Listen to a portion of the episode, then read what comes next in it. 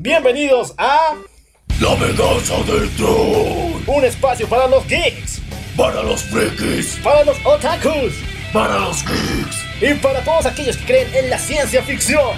Y a todos, que la fuerza los acompañe. Y los destruya.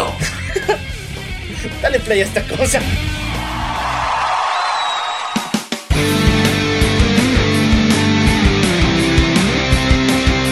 El más duro en esto, recen el padre. ¡Ese sí es un buen programa!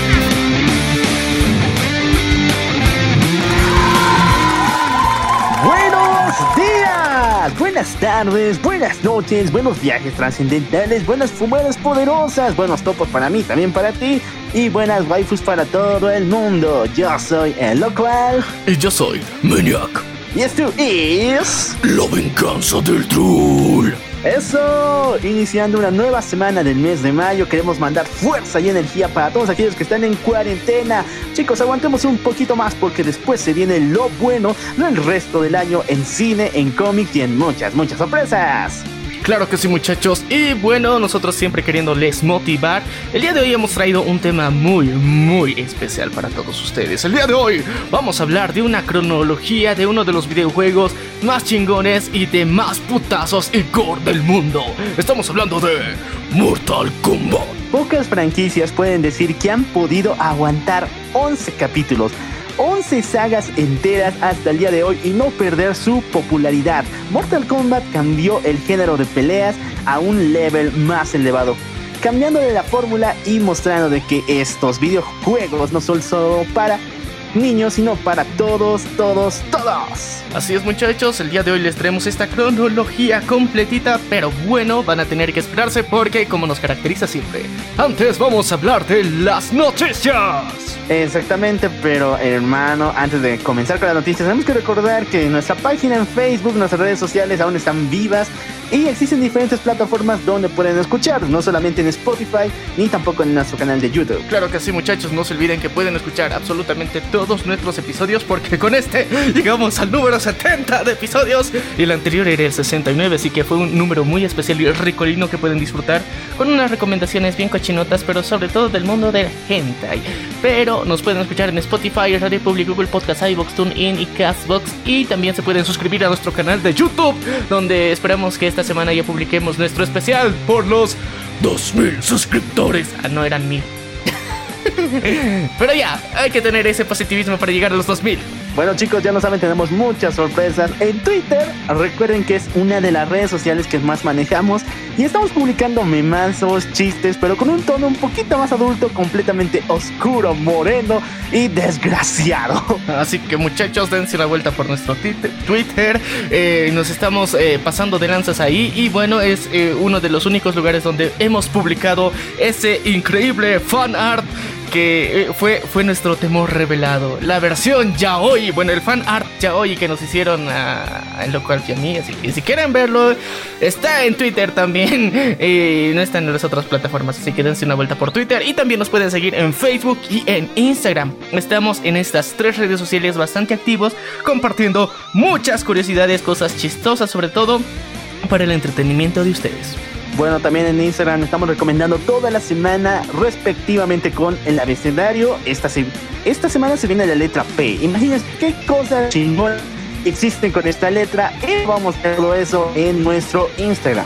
Y también, chicos, Facebook no es muerto, sigue más vivo que nunca. Porque cada sábado a las dos y media se estrena un nuevo capítulo de La Diosa del Área. Bacarina. Exactamente, un nuevo capítulo de Bacarina. Esta semana estuvo brutal, no se lo pierdan. Y se van a venir muchas, muchas más sorpresas.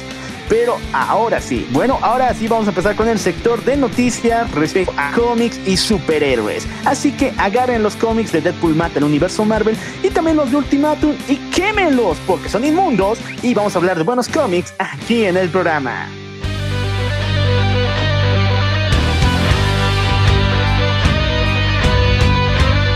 A ver, vamos a empezar con las noticias de HBO Max. Este servicio de streaming que se viene con todo y con una producción completamente original. Hablamos de la primera serie animada del personaje de Adam Strange. Si no lo conocen, este personaje hizo debut en el universo de DC Comics desde los años 70. Nunca fue muy popular, pero su máximo índice de popularidad se vio en la serie de Krypton, donde es uno de los coprotagonistas en esta oda espacial en el planeta de Krypton. Recordemos que eh, aparte de eso, vamos a ver una serie animada y HBO está preparando toda una plataforma chingona, brutal, formidable, que le va a hacer una real competencia no solamente a Disney Plus, sino también a Netflix, que es HBO Max. Bueno, ¿qué tal sorpresas veremos en la serie de Adam Strange? Supuestamente veremos esa epopeya que se busque, se realiza para la búsqueda de su hija perdida en medio del espacio. Así que va a estar brutal va a estar increíble y, por si acaso, es una serie animada solo para adultos, así que los putazos, las malas palabras y referencias sexuales están más que garantizadas. Ya saben muchachos, si quieren tener un contenido para adultos del bueno, del chingón, del bonito y del bien hecho, no se pueden perder esta serie. Bueno, vamos a pasar a otras noticias con la CW y nuestro querido Swan Thing. Sí chicos, el anterior año se estrenó la primera temporada y única de Swan Thing. Esto de mano de DC Universe, este servicio de streaming que está muy pero muy chingón. El detalle es que por un problema legal con el estado de California se ha prohibido la producción de serie y lo ha llevado a su posterior cancelación. Bueno, parece que la CW ha vuelto a hacer de las suyas porque acaba de adueñarse de los derechos de esta serie. Ahora, no sabemos, no sabemos qué vendrá. Puede ser que se pasen de bien lanzas al hacer la segunda temporada de Swamp Thing, pero dentro de lo que sería las series de CW. Yo creo que eso jamás va a pasar. Oremos a, Dios y a todos los dioses existentes que esa madre jamás pase. Y lo que yo creo que va a pasar es que van a seguir la serie con el mismo, en la misma línea del DC Universe en esta plataforma, pero que va a tener obviamente todos los derechos de la CW. Así que veríamos un cierto bajón de calidad en esta producción. Eso es una pena, muchachos. Eso es una pena, de verdad. ¿Qué demonios está pasando aquí? Eh, yo sé, la CW se raja, se esfuerza, se esmera en traernos buenas producciones, pero lastimosamente no siempre o la mayor parte de las veces no salen bien. Y eh, Something con DC Universe tenía un buen presupuesto, una ambientación excelente, como han mostrado los efectos especiales, se veía de la hostia. Y eh, la CW no le va a poder dedicar el mismo presupuesto, las mismas caracterizaciones. Eh, sabemos cómo trabaja la CW. Lo que, los queremos, pero sabemos que no pueden dar tanto o, no van a llegar a la misma talla y ese bajón de calidad va a ser una lástima. Y eh, mi peor temor sería que rebooten toda la serie, o sea, desde cero. Y eso sí sería horrible. No, hermano, no pensemos cosas chingonas, no convoques al diablo sin que nadie lo llama, porque esas cosas son muy malas. Hay que pensar cosas buenas, lo más posible, pero sí, vamos a ver un bajón de calidad. Incluso hay varios haters de la CW que llaman a todo el universo de DC en las series como los Power Rangers de DC. Y es muy injusto, pero neta, a veces tienen razón. Sí, es, muy, muy. Es que, no sé, yo te digo, sus trajes los hacen muy chafas. Ese es el principal problema con la CW. Sus trajes no son muy buenos y algunas de, las, de los escenarios son bien repetitivos a lo largo de la serie.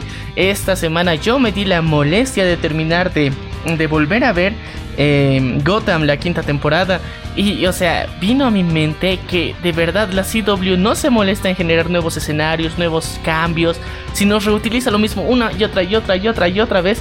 Y creo que ese es uno de sus principales problemas y sí se va a notar el bajón de calidad. Y bueno, ¿qué es lo que opinas de noticias? ¿Crees que Swamp volverá con todo su power? W va a meter algo de cuchara en esta producción. Sin embargo, me encanta. Gracias CW por salvar este su proyecto y bienvenido. Vamos a matar hate, este odio profundo contra Robert Pattinson. En este programa lo hemos defendido de una y otra manera. Hemos empezado diciendo, no tiene que hacer tanto ejercicio porque va a representar al Batman de año 1, al de largo Halloween, a incluso referencias al Batman de la serie animada, de la serie animada de Bruce Timm. Sin embargo, Hablamos del actor Robert Pattinson, quien interpretará a Batman en la nueva producción, nueva película del señor Matt Reeves. Y él en pocas palabras dijo que no se, en todo este tiempo que va de la cuarentena, en todo este tiempo que él estuvo alejado de la producción, no se encargó de realizar ningún entrenamiento para aumentar su masa muscular. Y de hecho, en pocas palabras dijo que los actores que se fijan mucho más en ese detalle de estar mamados son parte del, problema, aumentando este estereotipo de que los superhéroes tienen que ser así, sí o sí, y que él confía ciegamente en su actuación. Y bueno, yo amo al dios Cedric, lo amo, neta. Pero la actuación de Robert Pattinson en otros proyectos que no son eh, muy no son demasiado fanser, de demasiado fanservice, no son muy llamativos, es buena, pero dentro de grandes producciones como fue la de Crepúsculo, en pocas palabras, es un asco. ¿Qué opinas tú, men, de esas declaraciones tan polémicas que le van a arder al señor Robert Pattinson? Es que, ¿qué, qué chuchas está pasando? En serio, qué máxima muestra de desinterés que ha puesto. Y yo te digo, tiene que ubicarse bien qué es el trabajo que actualmente está tomando. No está haciendo una película de drama, no está haciendo una película de ciencia ficción, no está haciendo ningún otro género de comedia, suspenso, está siendo superhéroe. Bueno, un héroe en, todo caso. Y se espera, sí o sí, que el prota esté mamado. Esté mamadísimo. O que al principio no lo esté y luego se vuelva mamado. Una de dos. Pero que se descuide de esta forma eh, puede considerarse incluso una falta de respeto para todos los fans porque él no está queriendo adaptarse o tomando referencias de los cómics, sino quiere hacer su propia versión y rayar y hacer dibujo libre con un personaje tan icónico y eso lastimosamente puede ganarse el linchamiento generalizado de todos los fans. Y no es por ser malo, pero es que en serio hay, hay límites en todo lo que puede, puede hacerse, hasta para la la libertad creativa se tiene ciertos límites y parámetros que tienen que ser mínimamente respetados. Eh, Christopher Nolan, aunque tuvo bastantes libertades, trató de mantener ciertas referencias muy claras y muy directas dentro de las historias de los cómics, dentro de la lógica y la personalidad de los personajes, todo para que eh, tenga una relación y una coherencia. Pero si nuestro querido tío Robert, alias el dios Cedric, quiere romper con toda esta estructura, quiere cambiar todo esto por simple capricho de actor, que se vaya a la mierda. Y así de fácil. Bueno, te voy a contar una anécdota muy curiosa que hay que recalcarle al señor Robert Pattinson, y este fue el caso de Christian Bale. Antes de la película de Batman inicia, él fue contratado para el drama del maquinista, donde tenía que reducir su masa corporal, incluso hasta estar casi anoréxico, viéndose las costillas. Fue un trabajo muy arduo para el señor eh, Christian Bale. Sin embargo, cuando se le dio ya el papel de Batman, él mismo se autogestionó, se determinó completamente de que él tenía que aumentar masa muscular para poder representar a, este personaje tan icónico. Y lo hizo de tal forma que en cuatro meses obtuvo un, eh, una masa, es decir, todo, eh, todo el pack completo. Músculos, abdominales perfectos, hasta tal punto en que cuando se presentó con el director Christopher Nolan, él le dijo, no, cuate, tú ya estás mamadísimo, eh, bajarle un poco a tu ritmo de, entrenamiento. Imagínense, eso es determinación, eso es autogestión y lo más importante, eso es em, estar pendiente en qué rayos estás metiendo. Eso es estar comprometido con el personaje, eso es tener las pelotas en su lugar y la mente bien concentrada en qué estás haciendo. Tu fucking trabajo, querido tío Robert, es interpretar a Batman. No estás interpretando a la parodia de Batman, no estás interpretando la regla 34 de Batman, no la versión no por no. Estás interpretando al personaje en una cinta oficial, no cualquier pelotudez. Así que, por favor, pon respetos, hasta solamente por el mismo personaje, ya, ya es mucho, y por los fans todavía es, gigantesco, así que eh, espero que esa boludez que, que, dijo esta semana se le pase y que luego se ponga las pilas para estar mamadísimo, porque si vemos una batinena con Robert Pattinson, en serio que el hate va a llover y eso va a marcar su carrera de por vida, de por vida. George Clooney sabe de lo que estamos hablando y solamente fue porque dentro de el traje estaba mal diseñado, o sea, una referencia mal hecha, nada más, pero ni siquiera era tan alarmante como lo que posiblemente lleguemos a ver con el tío Robert. Bueno chicos, aún hay esperanza. El equipo de Warner está usando esta captura de captura de, de movimiento facial en el doble de Robert Pattinson, así que hay esperanza, chances de ver a nuestro querido Batman, porque el doble sí está mamadísimo, es el de Christian, el de Ben Affleck, por si acaso. Y creo que van a modificar el, eh, lo que refiere a efectos especiales para poder trasladar la cara de Robert al cuerpo de este doble. Hay esperanza, todavía hay sueños, y también hay que recalcar que Robert lo dijo en forma en que quería deshacerse de los comentarios que le hicieron de su físico, porque no han parado. Todo el mundo lo está, desde ese momento que se estrenó el tráiler o el primer vistazo, para adelante todo el mundo le, ha estado criticando y él creo que lo dijo en forma de odio para parar por, eh, por lo menos esta ola que le llegó.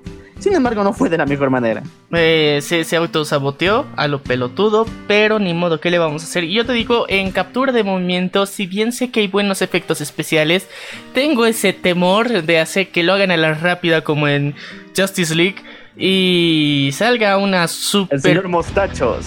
Sí, o sea, el señor Mostachos vuelva, vuelva a ser presente y esta vez con Batman y eso en serio no se lo perdonaría a Warner. Pero ya, ¿qué vamos a hacer? Vamos a, vamos a calmarnos un poquito, vamos a reducir los ánimos y pasemos a otra noticia antes de que salga Basodio.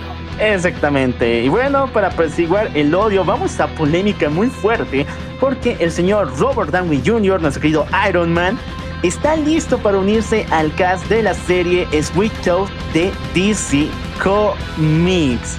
Es brutal ya, el mundo está de cabeza. Estamos hablando de Iron Man, el señor que prácticamente es parte de Disney, de todo este conglomerado de Marvel. Es pilar fundamental. Sin embargo, en la actualidad ya está viendo nuevos papeles y uno de estos es dentro de esta serie Sweet Toad. Para aquellos que no han leído el cómic, hermano la alarma, porque voy a soltar veneno ahorita. Spoiler, perras. Sweet Toad es un cómic eh, de, la de la serie Vértigo, es decir, que es muy muy oscuro y solo para adultos. En ella vemos una especie de mundo entre humanos normales con humanos fusionados con animales que se llaman híbridos. Ok, un día de estos, un chico venado encuentra a su padre muerto. Desde entonces parece que tiene una especie de dolor en el diente, le empieza a doler de tal forma, pero también quiere descubrir quién mató a su papá. Entonces pasan los días y empieza a darse de cuenta que todos los híbridos empiezan a sentir el mismo dolor de muela y todos pareciera que están en una conspiración. Una conspiración donde los humanos empiezan a matar a estos híbridos. Y es brutal, en serio. La sangre, el gore, las referencias religiosas, todo está presente en este super cómic. Y Robert Downey Jr. se ha unido a la serie que va a realizar eh, el servicio de Netflix. Netflix va a realizar esta serie y ya tiene los derechos para eh, produ- llevarlo a la pantalla chica. Sin embargo, no sabemos qué papel va a ser Robert. Yo viéndole que ya, ya está viejito, ya no hay, no, no hay cómo ocultarlo, ya no puede ser un personaje de acción sino eh, hay que ponerlos en otros papeles. Yo creo que va a ser el papá.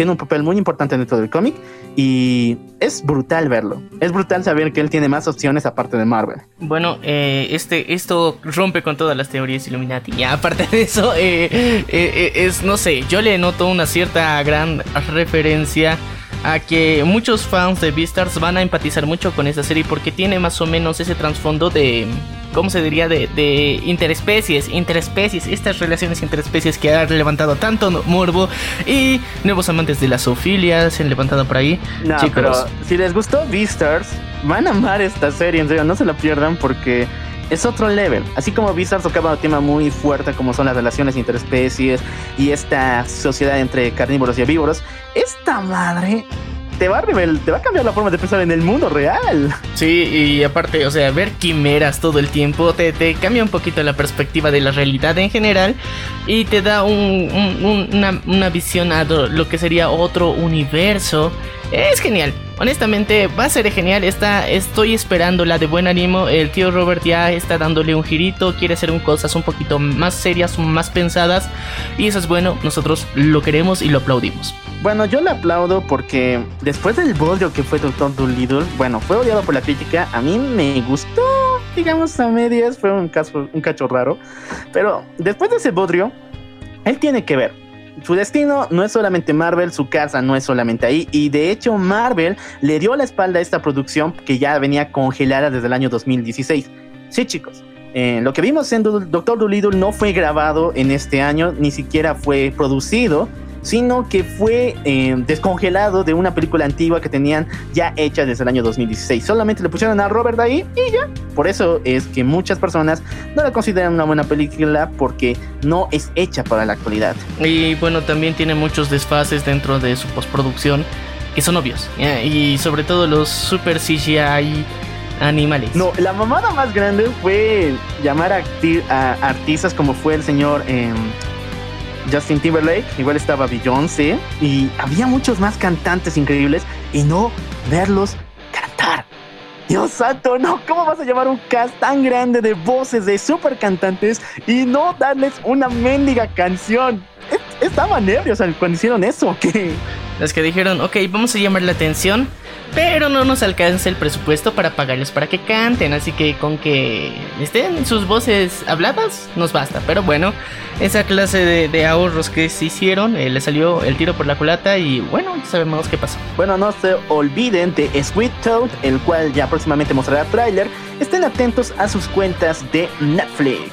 Vamos a pasar ya al mundo de los cómics de DC porque esta semanita tenemos ya un vistazo de 15 páginas de lo que se viene para la guerra de los Jokers, la Joker War.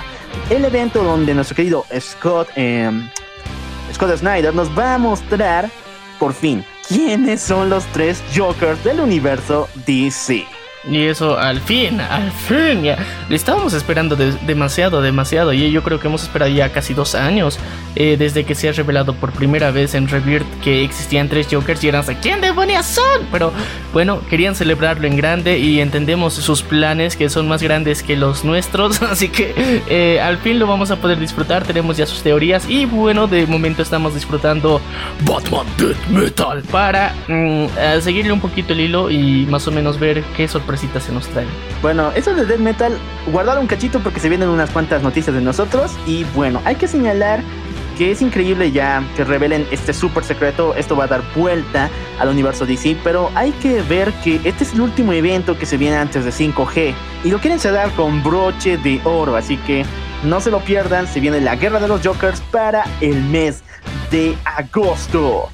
Y bueno, por si acaso de Batman Metal, antes de que te leas ese cómic que todavía sigue en inglés, nosotros queremos darte una pequeña recomendación. Vamos a hacer un super capítulo próximamente donde hablaremos de la historia completita desde eh, Crisis Final, donde comienza esta madre, hasta Batman Metal, contándote todo este eventazo. Así que muchachos, ustedes prepárense y en serio denle muchas pilas a este episodio también. Y bueno, en nuestras redes sociales digan, ya, ya quiero verlo así. Nos adelantamos un poquito en la agenda de temas que queremos tratar. Y no se olviden que también ya tenemos toda una versión explicadita completa de Doomsday Clock. Es, está brutal, tienen que darse una vueltita. Eh, hemos contado toda la historia de los personajes, eh, las referencias completitas, el arco argumental directo y bueno, también una de las de, de, los rayos de esperanza del futuro que se viene en DC Comics que les va a encantar.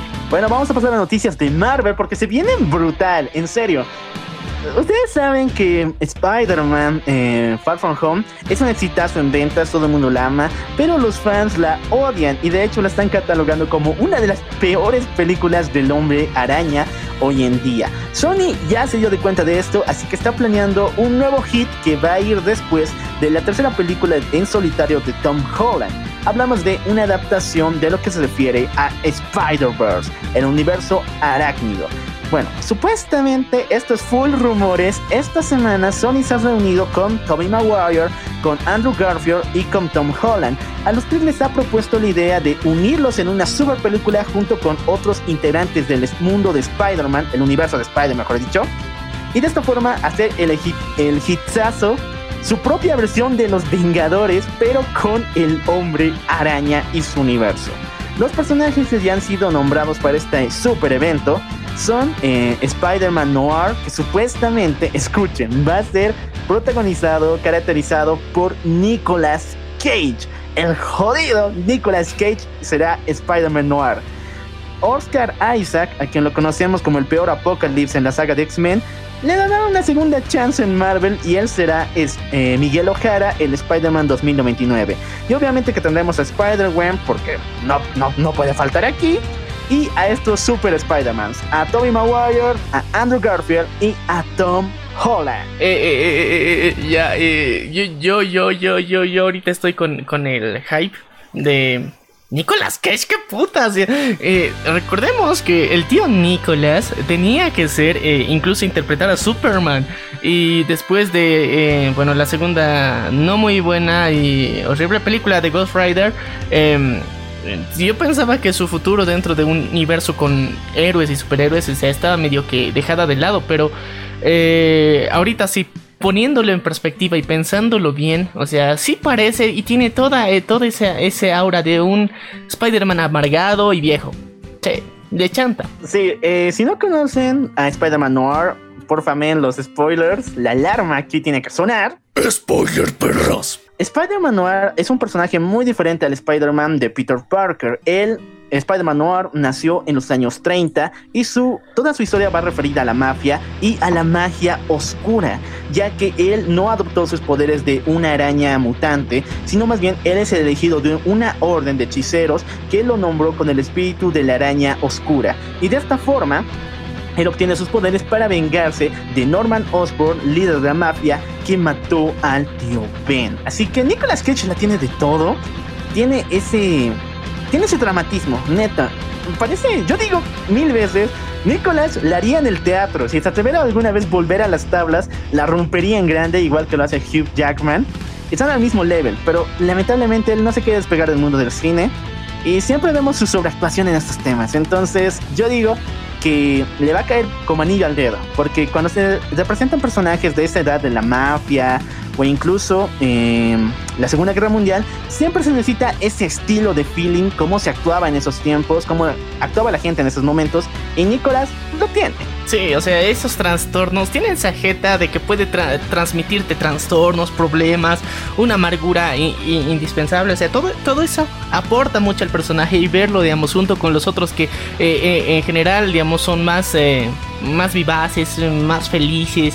Eh, va, a ser, va a ser un buen contraste. Estoy emocionado para um, Spider-Man, que bueno, es la queridísima y preciosísima Spider-Man que no tiene tan buenos cómics, pero es interesante igual de todas formas y los cosplays siempre se disfrutan.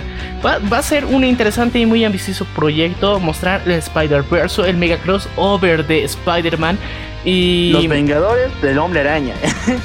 Yo creo que no, no, no hay que compararlo con, con otras cosas. O sea, los Avengers es Pero, otra a ver, cosa. Son, si son- Sony lo.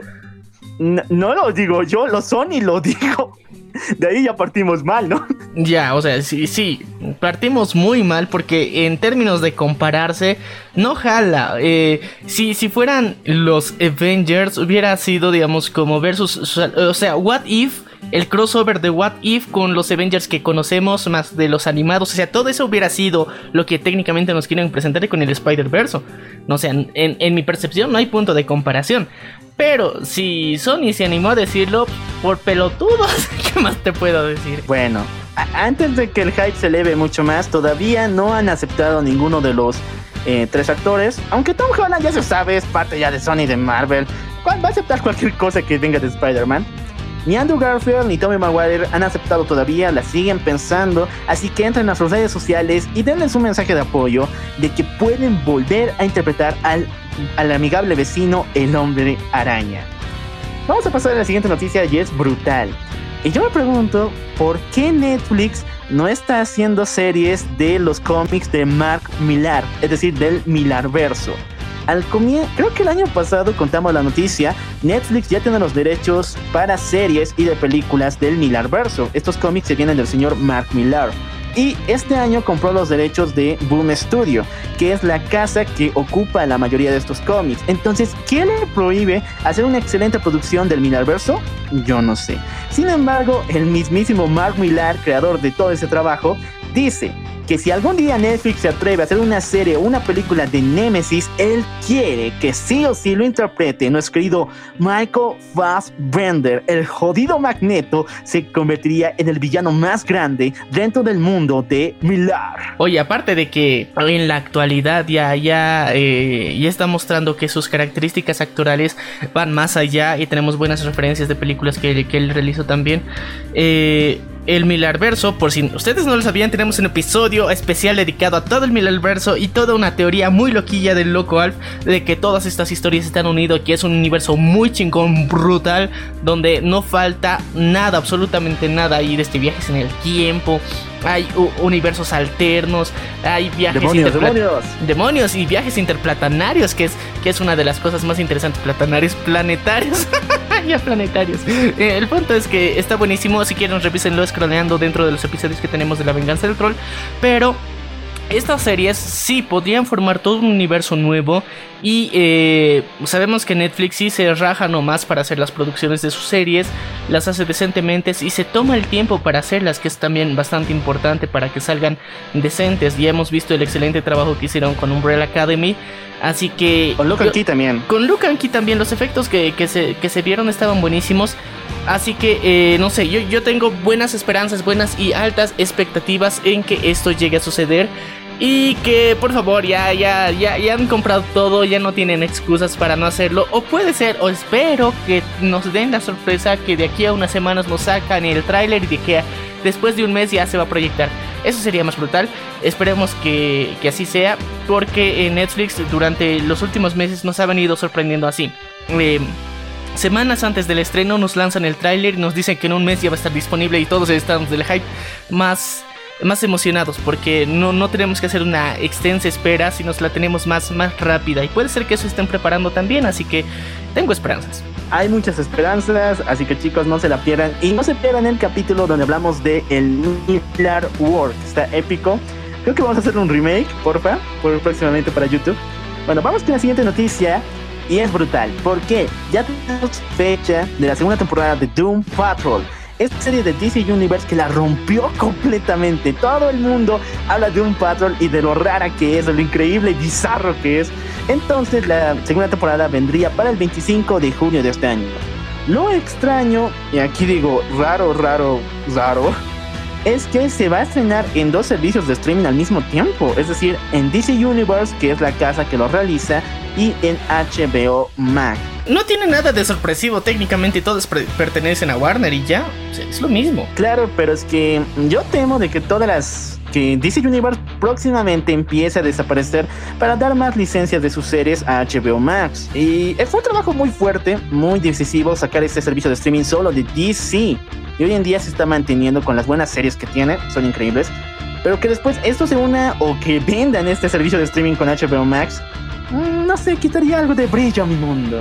Y incluso a muchas personas, seguro. No, no, no creo. A ver, voy a discrepar bastante en este punto contigo, lo siento, lo cual. Pero estamos hablando de HBO Max desde el principio y desde el año pasado, desde que recibimos la noticia, sabemos que va a absorber a muchos de los servicios actuales de streaming que tenía eh, Warner y HBO todos los va a absorber y los va a mezclar todo en uno solo. Y o sea, si yo te digo, te están adelantando lo que va a pasar a largo plazo. Todos estos sistemas se están uniendo dentro de uno que va a ser HBO Max, que te va a traer una cartelera gigantesca, un abanico de varias oportunidades, y eso incluye a Crunchyroll. Así que si DC Universe va a ser absorbido por HBO Max, también Crunchyroll y también Cartoon Networks y también otras, eh, eh, otras empresas que son dependientes de Warner y HBO que se van a unir en esta gigantesca plataforma. Por eso es la competencia más brutal que va a tener Netflix y Disney Plus. Yo creo que el horizonte que se está viniendo para HBO Max, yo no, en lo personal no me preocuparía porque HBO es de, de las empresas que le pone más money para hacer las series. O sea, tienes que invertir tanto, ok, aquí está la plata, aquí te la ponemos en bandeja de oro. Eso lo demostraron con Game of Thrones. Los pelotudos de los directores lo arruinaron. Pero esa es otra historia. Ahora hablemos de cosas bonitas. Yo te digo, no te preocupes. Eh, más bien deberías estar más feliz porque el presupuesto para las series va a aumentar. Y si tienen el éxito esperado, ah, incluso le pueden poner más. Bueno chicos, ya lo saben. Doom Patrol vuelve para el 25 de junio. No se lo pierdan. Se viene bizarro. Todo, todo. Es una locura en esta serie. Vamos a pasar a los cómics. Y raramente creo que Marvel ya no da tantas noticias, ¿no? DC se está pasando de lanza con full noticias.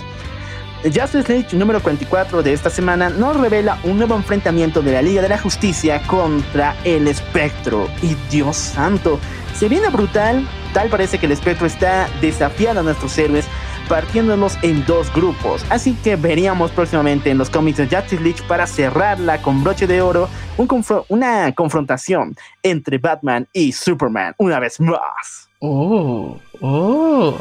Ya, yo te digo, una de, las razones por la que está pasando esto, porque se están ahorrando noticias para soltarlas en la Comic Con Online. y esa es una de, lo que yo creo que puede estar pasando con Marvel. Pero lo que está pasando en DC, en serio, es, están tratando de retomar con mucha fuerza cada una de sus historias. Están cambiando todo nuestro horizonte y se están preparando para la 5G. Pero chingón, o sea, le están metiendo muchas ganas. Y los planes ambiciosos que ahorita tiene DC están de la puta madre. Y bueno, tengo que recordar una vez más, ya me preguntaron en el grupo, incluso en la página de Facebook, ¿qué es la 5G? ¿Va a arruinar algo? ¿No van a hacerse más cómics de Superman porque ahora John Kent va a, ser Superman? Eh, no, más bien es una especie de ordenamiento de todas las eras de DC. La primera era de la Sociedad de Justicia de América, la segunda que vimos ya con el ascenso de la Justice League, la tercera no me acuerdo muy bien, la cuarta que es lo de Rebirth y Nuevo 52 y obviamente la quinta con eh, John Kern y su Damian Wayne como los nuevos Batman y Superman. Y en estas nuevas líneas, junto con 4G, 3G, de estas eras, con esa numeración, se van a lanzar todavía más historias. Así que el universo de Rebirth todavía va a continuar mucho y tengo así muchas sorpresas increíbles ver que se sigan tirando historias, pero ahora por generaciones. Eso va a ser brutal, le dará más libertad a los creadores y será increíble. Es, es, que lo más importante de todo esto, que al mismo tiempo todas las historias se combinan y llegado a un punto vamos a ver que todo de alguna forma que a veces va a parecer que es medio que irracional pero chingón, va a tener bastante coherencia y esa es la libertad que también van a poner dentro de los escritores para formar un, un universo que crece al mismo tiempo y que al mismo tiempo se está complementando y creciendo. Y va a estar brutal, va a estar genial. Al menos en lo personal, tengo bastante confianza en cómo se está proyectando todo el universo de cómics de DC. Que se están tomando muchas molestias, incluso bastante tiempo para sacar nuevas historias, para el lanzamiento de nuevas historias.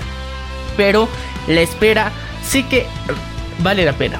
Y bueno, Marvel debería aprender algunos de esos tips, uno de esos hacks vergas, porque se están pasando de lanza, creando nuevos equipos de Vengadores. Ya tenemos los Vengadores salvajes, los Vengadores eh, posmodernos, los Vengadores mágicos. Ya va a haber Vengadores de todo.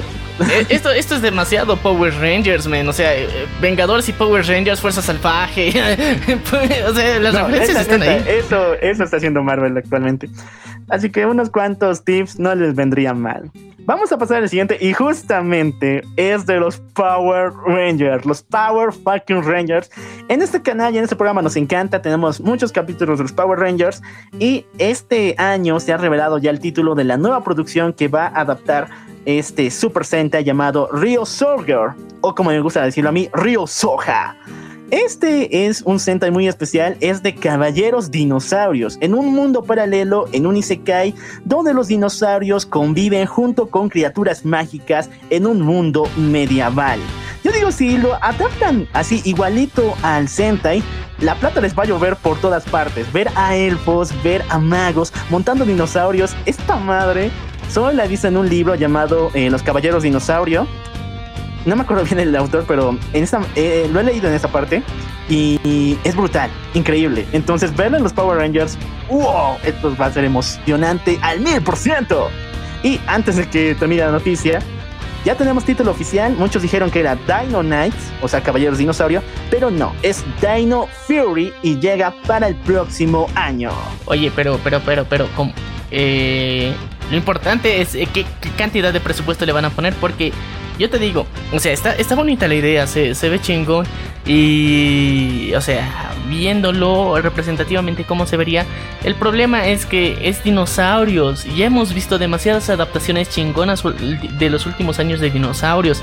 Y para sacar una serie, una serie tiene menos presupuesto, así que ese sería un problema. De hecho, creo que van a alargar más el metraje japonés. Así es como Dino Charge, que es una de las mejores generaciones de dinosaurios que tenemos, lo ha podido lograr eh, eh, alargando este metraje y quitándole escenas de participación a los personajes. Sin embargo, te cuento de que hay producciones que agarran este tema de la época medieval y le sale muy chingona. Una de estas es de Nickelodeon, eh, Escuela de Caballeros. Es brutal, o sea, neta, se ven los efectos que son malos, pero lo hacen tan práctico los efectos especiales que neta pareciera que estás viendo la época medieval. Y yo creo que van a ir por el mismo sentido pero voy a odiar a Hasbro, que son los nuevos dueños de los Power Rangers, si me dan una copia barata de Mighty Morphin. Es decir, estamos en la época actual, los chicos van a encontrar los Morphers, se van a volver en Power Rangers dinosaurios y ya. Tienen que hacer algo novedoso, en serio. Ver Caballeros Dinosaurio, todo niño quiere ver eso en su niñez, en su, en su vida, ¿o no? No la simple madre de que estamos en los tiempos modernos, somos los Power Rangers y ya. Eh, sí, pero es que yo, yo, yo en lo personal tengo bastante mis dudas porque eh, las expectativas que actualmente se tienen para las producciones cada vez son más grandes. Y yo eh, me he dado la molestia también de ver eh, durante esta cuarentena un Cristal Encantado, que es una de las últimas series que ha sacado Netflix, que es con criaturas originales del universo de Jim Henson. Y utilizan em, básicamente en la serie puro personajes que son, em, ¿cómo se diría? Efectos especiales prácticos. Y no hay personajes humanos dentro de eso. Es bastante interesante la dinámica y con más calidad. Pero el único problema es que hay un choque, como decir, emocional entre de que quieres ver humanos, pero al mismo tiempo estás disfrutando de ver un, universo mágico. Y te da un choque raro de ver efectos prácticos ahorita, digamos, de, después de estar tan saturado con efectos tan realistas, los efectos prácticos, sí, o sea, te choca un poco. O sea, hay CGI, obviamente tiene que haber CGI, pero en los personajes no. Y en, en, en traer, digamos, una serie de los Power Rangers con efectos prácticos uh, de dinosaurios, eh, no sé, tengo mis dudas, pero voy a esperar a verla para dar así mis declaraciones finales. Así que ya lo sabes, Hasbro, y se cae de mundo medieval típico con dinosaurios. Ahí va a tener la plata, la plata por todas partes. Y con los Power Rangers. Los Power Rangers más, a ver. Ahora vamos con la última noticia y chicos, prepárense, agárrense un matecito, denle una, una, una probadita y luego escúpanla porque ahorita estalla la bomba. Porque esta semana se hizo una transmisión eh, muy, muy reservada de la Snyder Cut. ¿Y quién la realizó? Los estudios Warner. Una transmisión para crítica especializada. Una vez que terminó la película, en todas las redes sociales de los críticos invitados alabaron esta superproducción del señor eh, Zack Snyder. Y esto ha elevado tanto el hype después de las noticias de que eh, Henry Cavill volverá a ser Superman y también del éxito de Apocalypse War, la película animada de DC. Y esto ha llevado a dos teorías bien fumadas. La primera es de que veríamos la Snyder Cut completita, ya completamente remasterizada con los efectos que faltaban en HBO Max. Se volvería como una especie de estímulo para los usuarios para que sigan ingresando muchos más suscriptores y para que estén completamente felices con esta superproducción.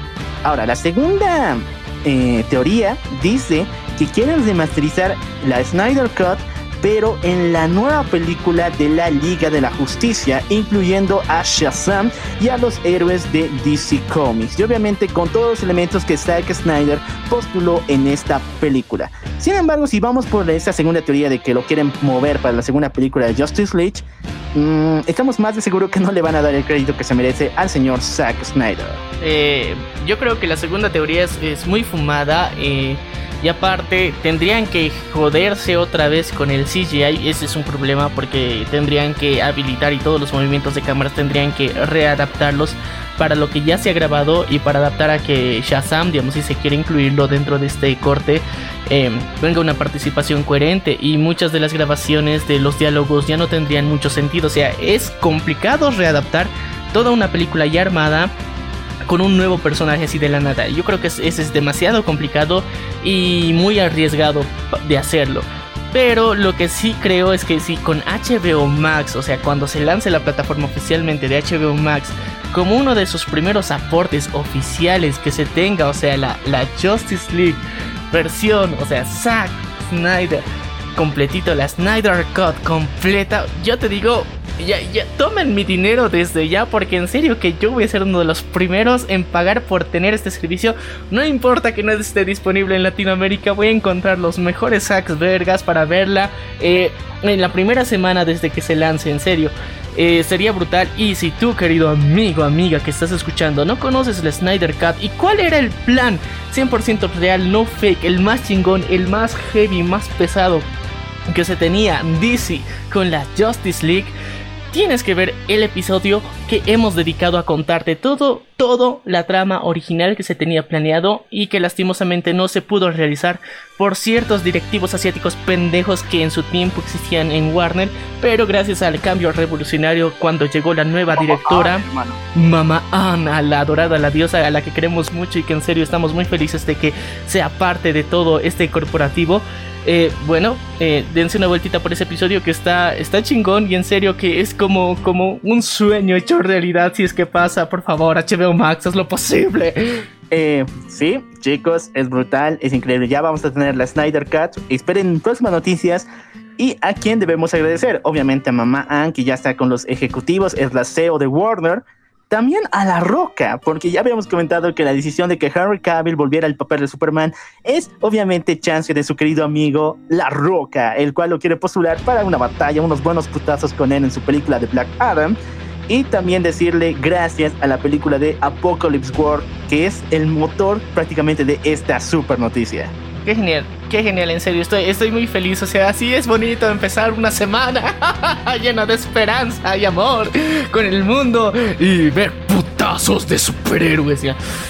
Bueno, ya, ahora sí, todo este hype tiene que bajar un poquito, hasta mientras vayan por las orejas de Nequito y las colas intercambiables, porque vamos a hablar de anime aquí en el programa.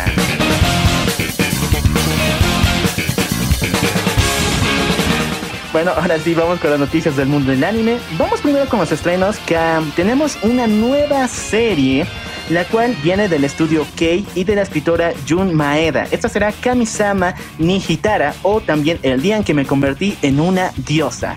Si conocen los trabajos de Kei como Clanat, eh, After, Charlotte y Angel Beast, sabrán de que esta empresa, junto con esta escritora Jun Maeda, le encanta romper corazones otaku, les encanta ver llorar al mundo y sus producciones cada vez son más y más y más depres.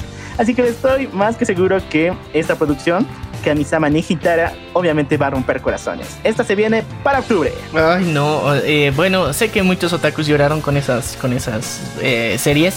En lo personal tengo que, que decirlo y tengo que confesar, no, a mí no me hicieron llorar. Eh, me sentí estafado en lo personal porque era... corazón.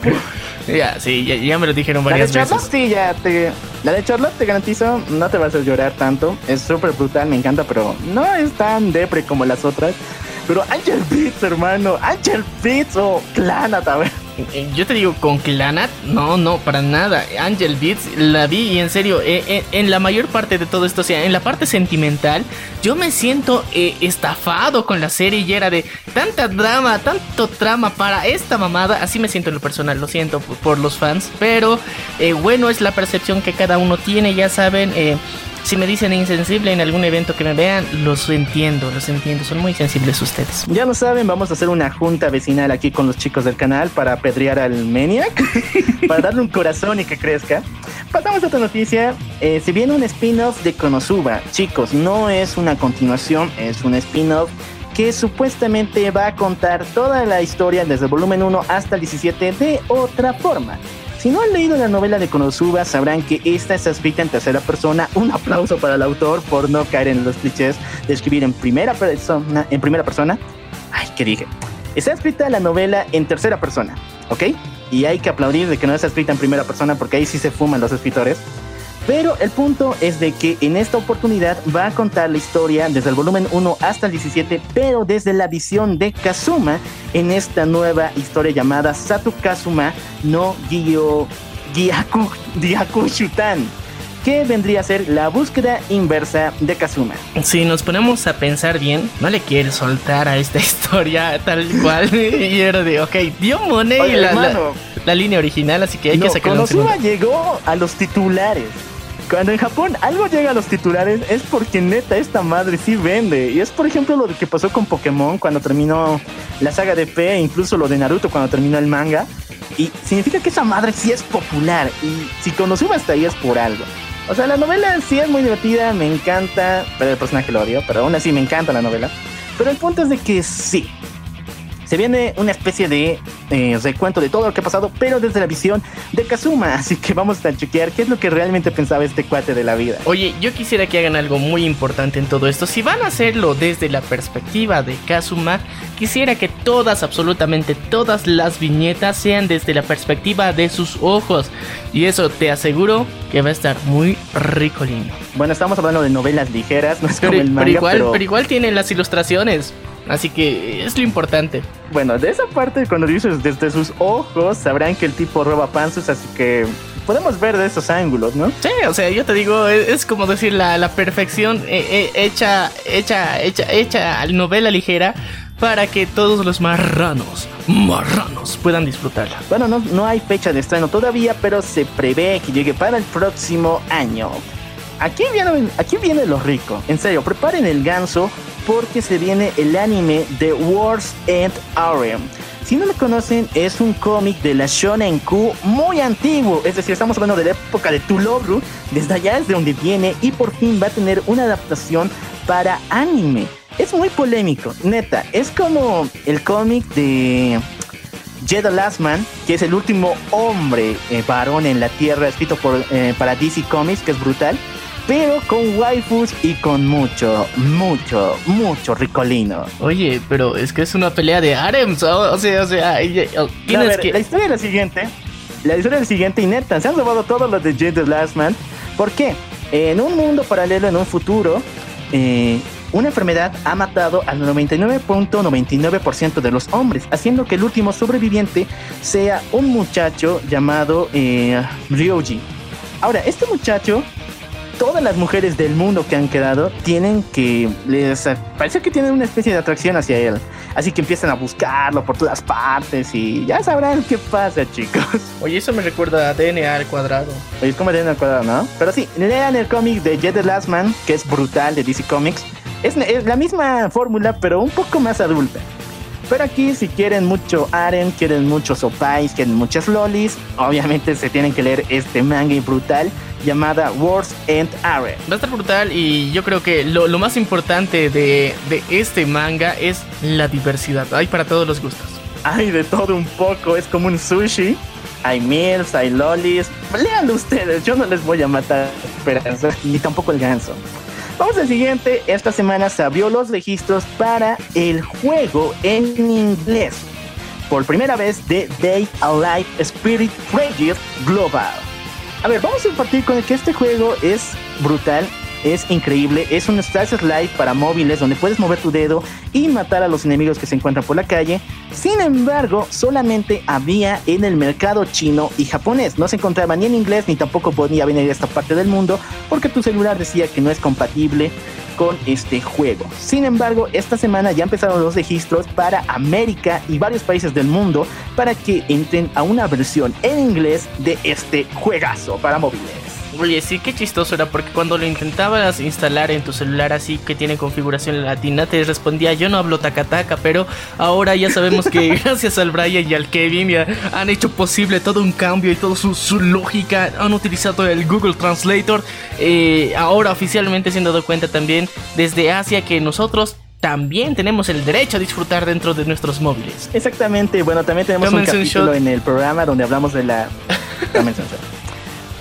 Explicar por qué tienen que tomarse un shot esta vez. Ya, ok, muchachos, eh, recordemos que cada vez que nuestro querido Loco Alf mencione la palabra exactamente en cualquiera de nuestros episodios, ustedes tienen que tomarse un shot a conciencia. Puede ser de agüita, de juguito, nosotros que ustedes, nosotros queremos que ustedes se mantengan hidratados. Bueno, vamos a partir con que Data Life es un juegazo, eh, Spirit Players mejor dicho. Pero muchos me han preguntado, yo ya me, eh, ya me he registrado dentro de este juego, ¿cuándo obtengo la descarga? Chicos, esto va a tardar porque en Estados Unidos ya están jugando este juego, pero para Latinoamérica están esperando un poquito más para que se llene la cuota de inscripción. Es decir, mientras más personas se anoten para el registro, más pronto tendríamos nuestra descarga y pronto jugar este juego. Así que empiecen a compartir los links de cualquier de cualquier manera de este juego, Data Life Experience Pledge, para que ya empecemos a jugar de una vez por todas. Sí, muchachos, ya saben, eh, métanle mucho hype porque va a estar brutal. Vamos a seguir con las noticias del mundo del anime. Se viene una película live action de Eisouken ni Wate, al cual ya habíamos mencionado en este programa. Es de tres chicas que quieren montar su propio estilo de animación. El anime es brutal, tiene unas partes bien bizarras. El dibujo me recuerda demasiado al antiguo de. Ay, ¿cómo se llama este estudio? De Tiger, neta, como las producciones de Guren Lagan y Fuliculi, se han visto, son completamente dementes. Cualquier cosa explota ahí. Pero es del mismo estilo.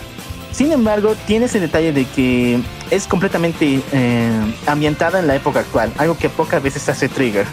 Y bueno, este, este cambio está bonito. De alguna forma, eh, si te has dado cuenta durante los últimos años, rescatar eh, estilos antiguos de animación o de la forma del dibujo mismo, del dibujo de los personajes, incluso del diseño de personajes, eh, está siendo bien aceptado porque es uno nostálgico para los olds y para las personas, eh, los, los, más niños, jóvenes, adolescentes, lo ven como una completa novedad, así que es bonito rescatar estas cosas del pasado. De hecho, le estábamos comentando de la anterior noticia que estaban rescatando el show antiguo para su comedia romántica, brutal, me encantó.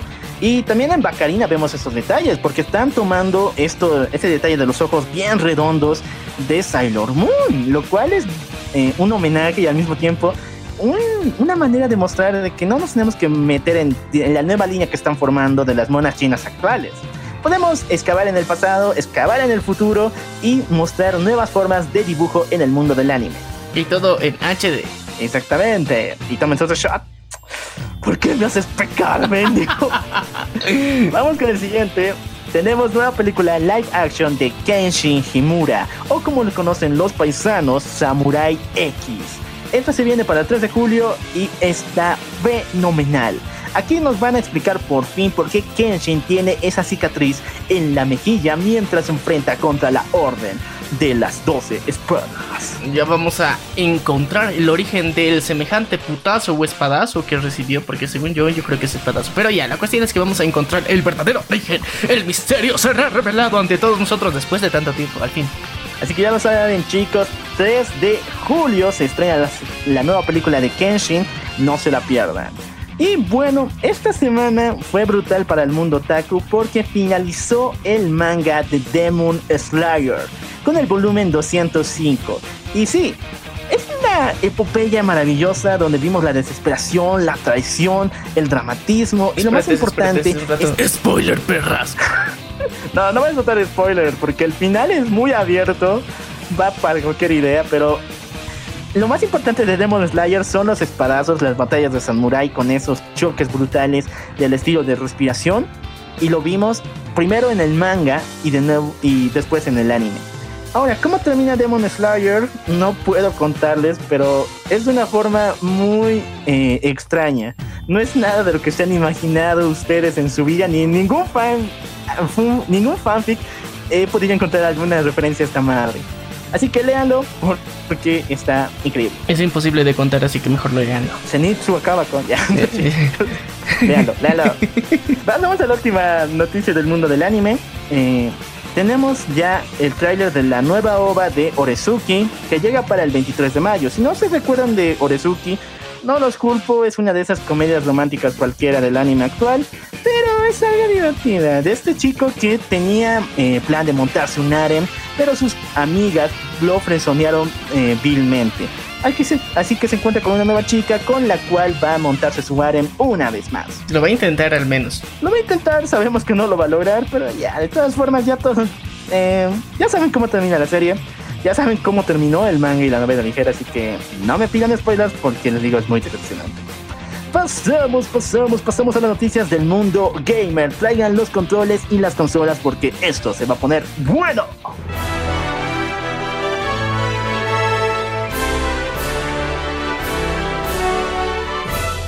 Chicos, del mundo gamer hay varias noticias, sin embargo, eh, hay unas cuantas que no pudimos agregar. Son muchos rumores y tuvimos que hacer un resumen muy exhaustivo para poder sacarlas.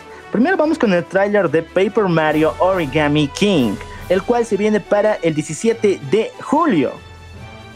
Paper Mario es una de las sagas más importantes dentro del mundo de Mario Bros.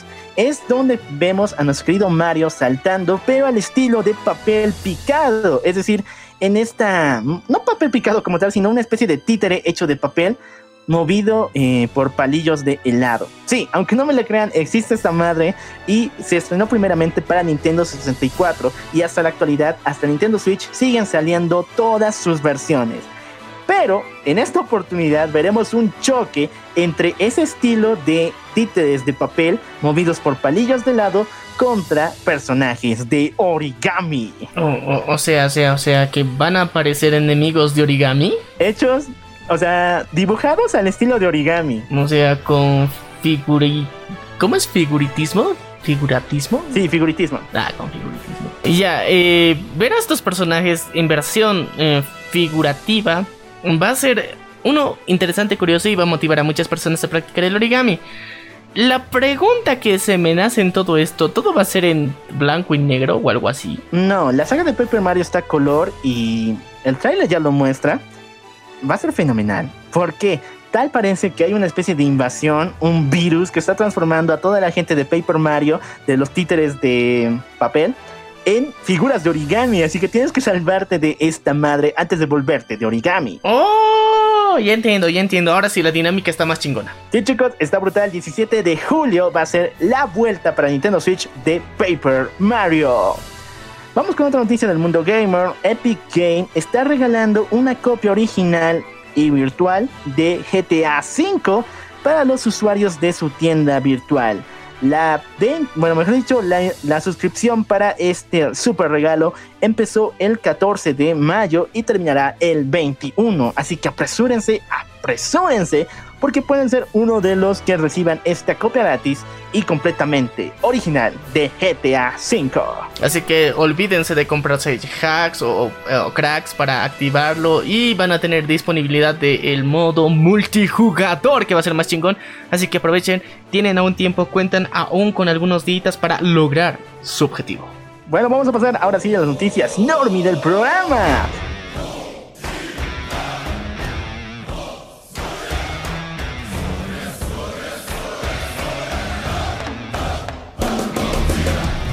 Tenemos varias.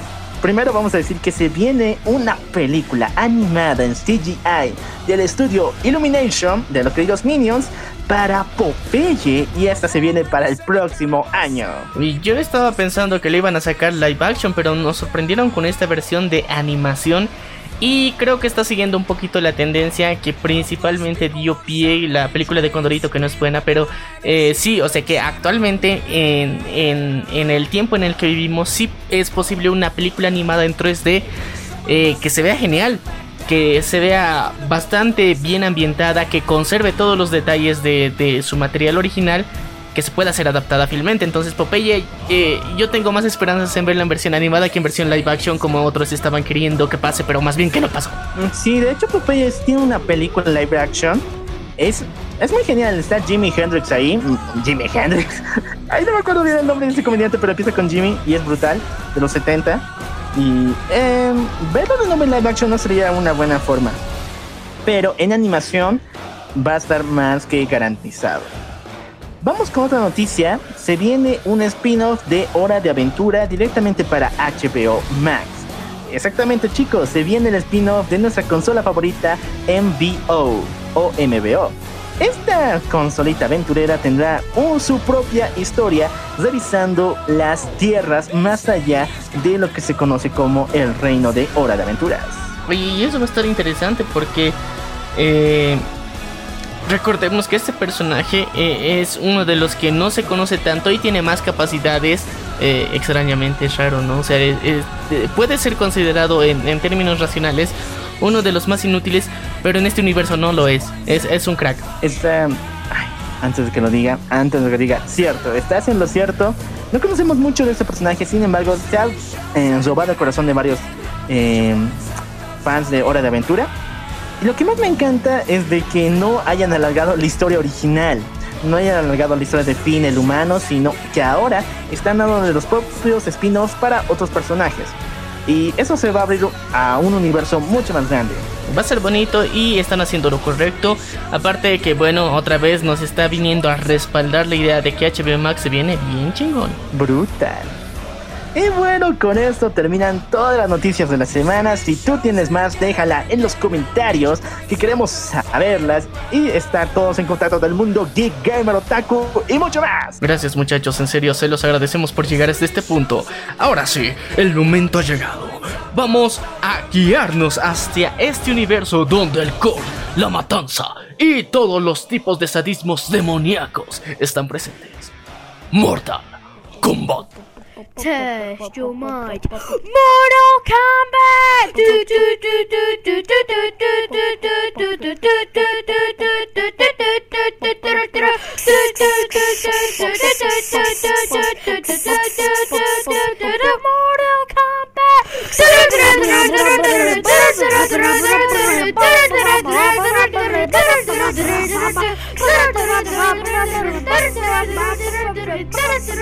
Mortal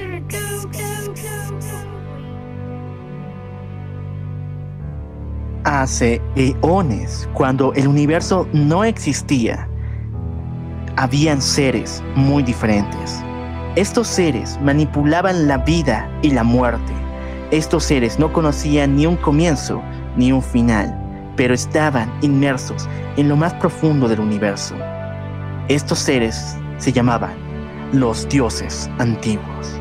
Sin embargo, los dioses antiguos tenían un enemigo en común.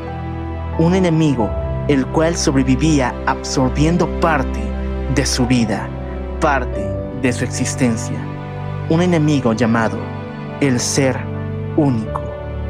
Todos los dioses antiguos tuvieron que unirse y derrotarlo.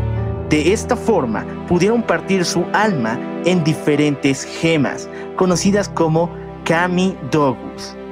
Cada una de estas gemas, al contener parte del ser único, se fueron dispersando por el universo, y su poder era tan grande que empezó a crear diferentes reinos, diferentes mundos y creando vida. El primero se creó en una tierra, el cual poseía agua y vida dentro de él. Este lugar, que fue adornado por verdes praderas y enormes océanos, fue conocido como Earth o como lo conocemos los humanos, la Tierra.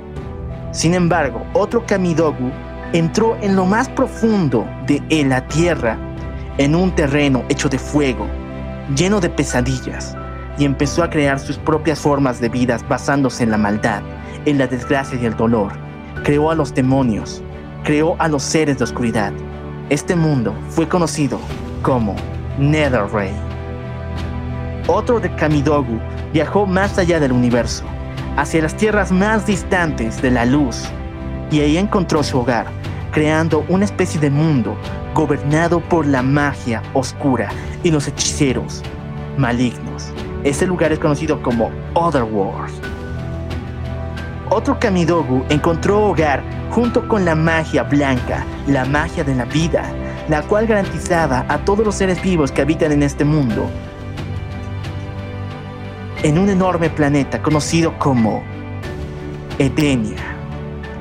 Otro de los Kamidogu subió hasta lo más profundo del cielo, hasta lo más alto, y ahí encontró un hogar en el cual impuso el orden sobre todas las cosas. Allí creó a los seres como los ángeles, los arcángeles y los espíritus de luz. Este es conocido como el Order, el Order Reign. Y por último, otro de los Kamidogu se perdió en la locura del universo, en lo más perdido de este.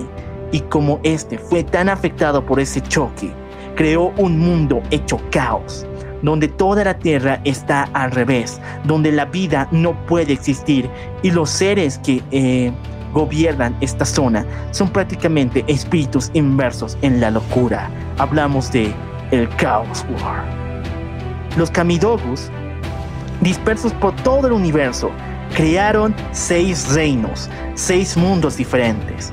Sin embargo, los habitantes de esos seis mundos no se llevaban para nada bien y empezaron a pelear a matarse, a involucrarse en guerras y quererse conquistar los unos a los otros.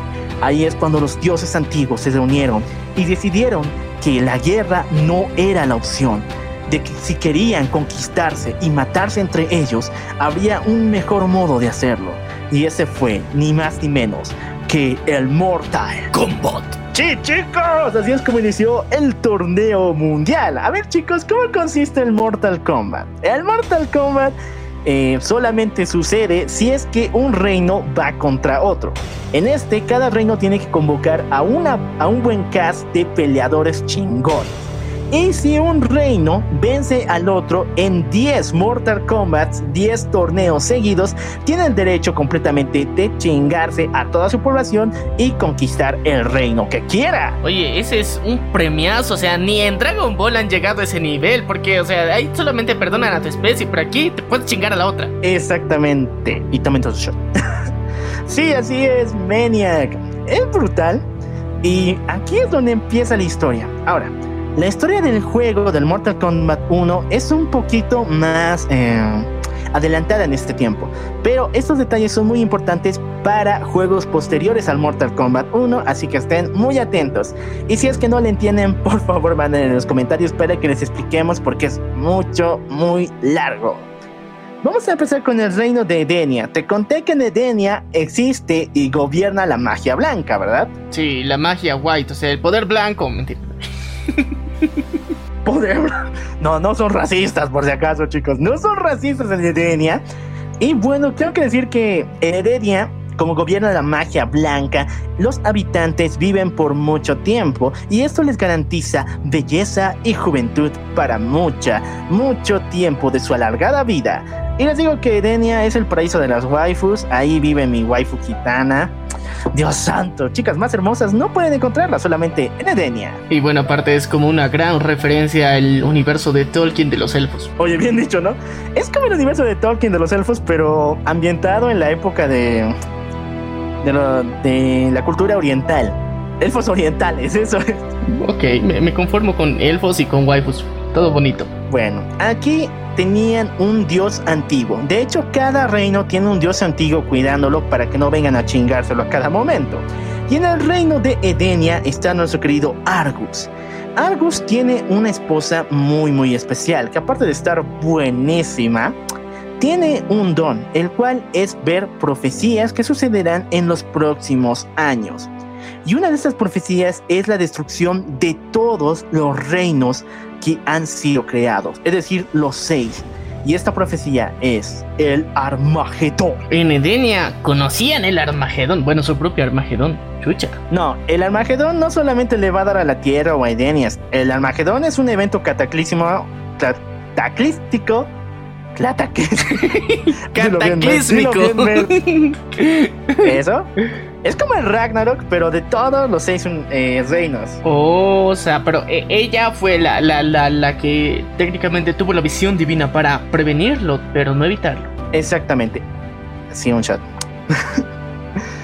Ella tuvo la visión de el Armagedón y también tuvo una res- resolución, una respuesta para todo el mal y la matanza que iba a venir.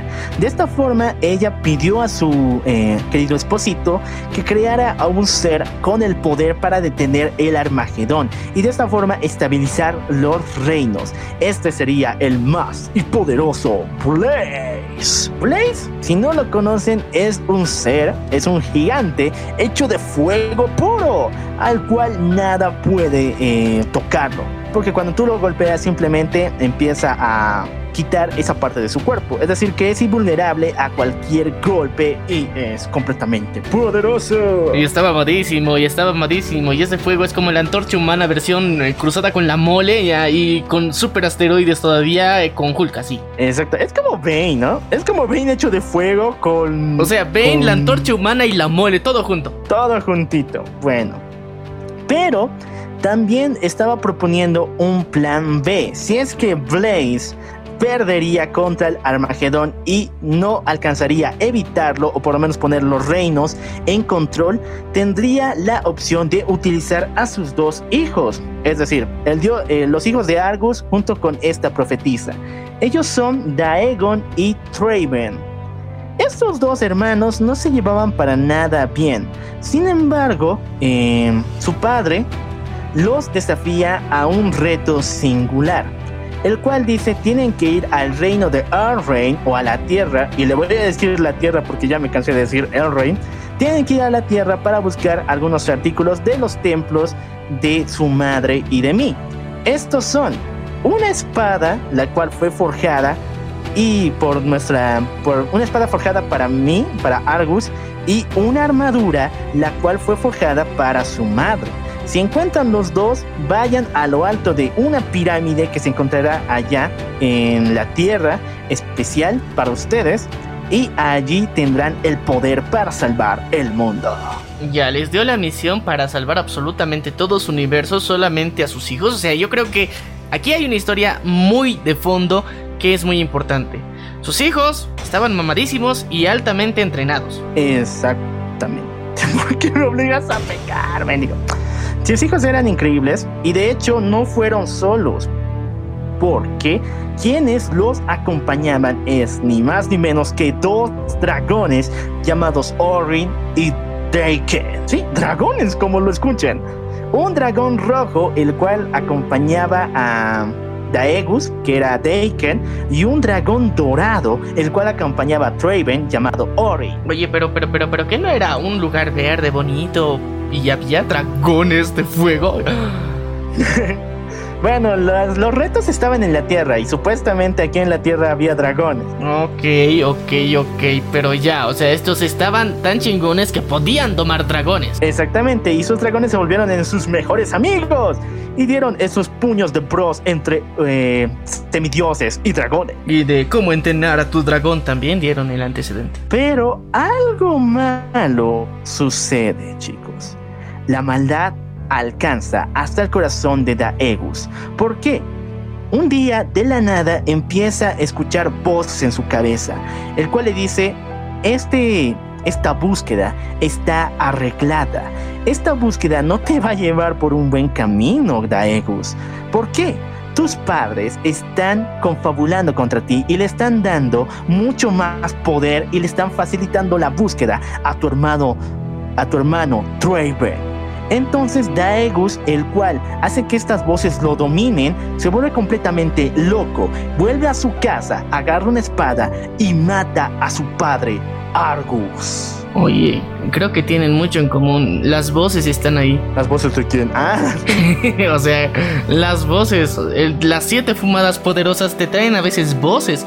Y creo que Daegon se corrompió por esas fumadas poderosas. E Imagínate, vivías en un mundo tan verde que no te pudiste resistir. Y en tu mundo las voces que te hablan son buenas, pero si te vienes a la tierra aquí hay voces malvadas, chuchas, y que tienes que tener mucho cuidado. Bueno, cuando Daegon mató a su padre Argus, la madre de Daegus canceló la búsqueda y congeló a sus dos hijos en el tiempo, para que algún día cuando el Armagedón llegue completamente, ellos puedan completar la búsqueda y salvar el mundo y los seis reinos. Pero tú te preguntas, ¿quién fue el desgraciado? ¿Quién fue la voz la cual arruinó la mente de Daegos, verdad? Oye, sí, pues o sea, es que la voz no viene del aire, o sea, viene por alguna razón. ¿Y por qué? También estaban en la tierra. Bueno chicos, les dije que en lo más, más, más, más, más, profundo de la Tierra existe un lago de fuego, el cual se llama Netherrain,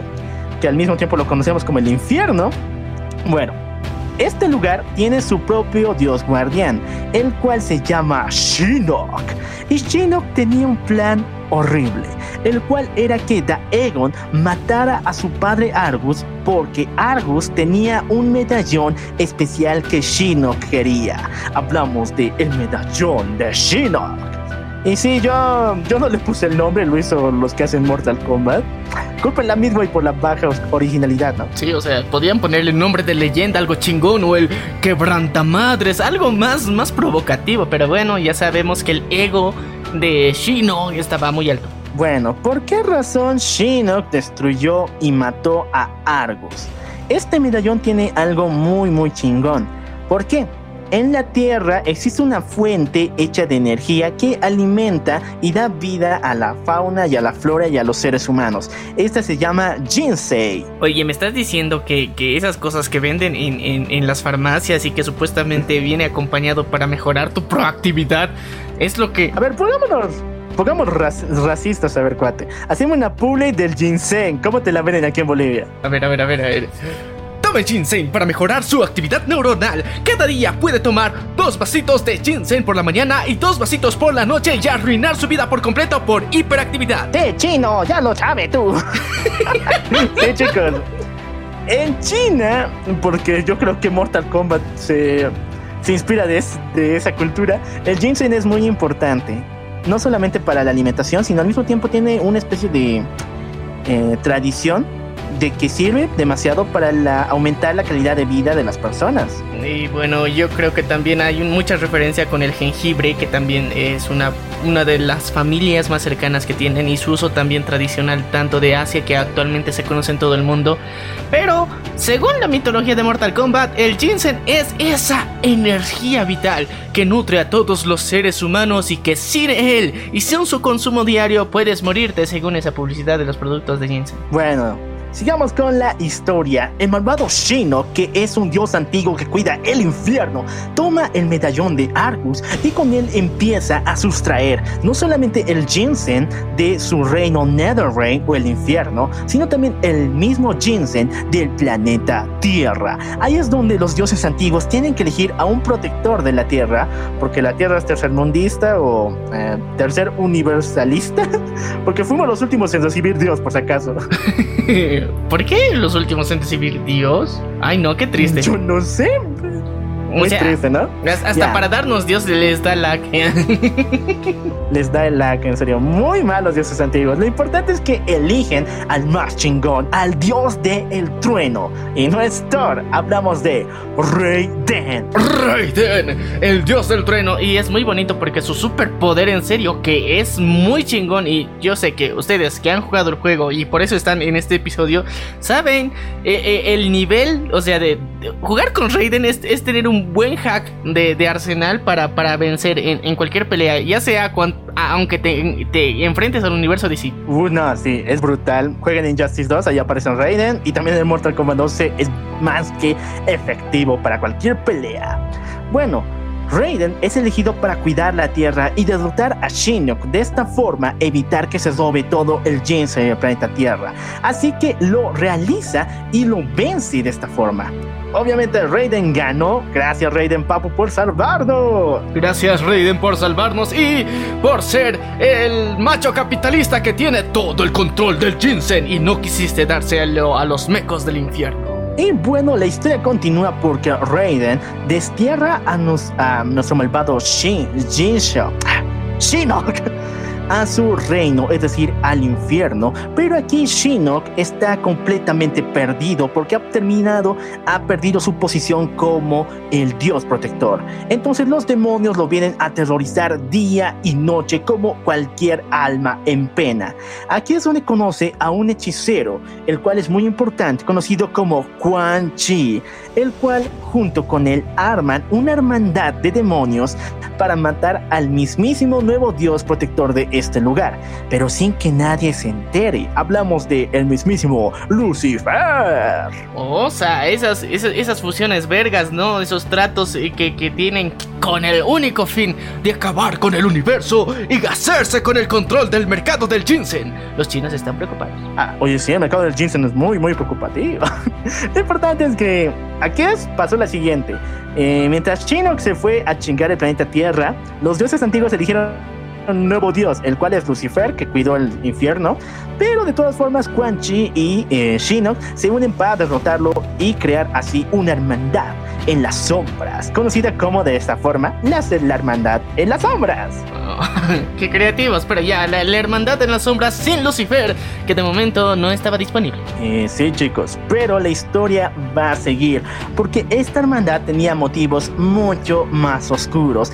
Entre ellos vuelven a hacer un ataque encubierto completamente secreto contra el planeta Tierra y matan a un dios antiguo, el cual venía de visita, el cual es Octek que tiene, eh, bueno, supuestamente se nos dice en la historia de que gracias a él la cultura maya pudo desarrollarse e inspirarse en todo el poder que él tenía. Cuando matan a Oztec, su propio hijo Kotal Khan jura venganza contra Chinook y contra la Hermandad de las Sombras. Pero esa historia la veremos un poquito, poquito, poquito, mucho más después.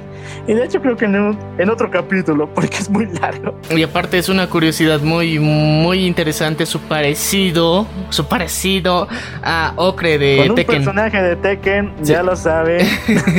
Ya, ya No, no- pero te digo, aquí sí se robaron de Tekken. ¿Por qué? Tekken 3 se estrenó por el año 2002 y mientras tanto Mortal Kombat, eh, incluso el 10 ya para el 2010, o sea, no mames. Ya, y las referencias están ahí. Y así que sí, muchachos, también tenemos un episodio dedicado a Tekken, así que scrollen porque lo tenemos. Y si estás viendo esto en YouTube, dentro de la descripción vas a encontrar los links de nuestro programa que puedes escuchar en Spotify, Radio Public, Google Podcast, iBox, TuneIn y Castbox. Elige tu plataforma favorita, todas son gratis.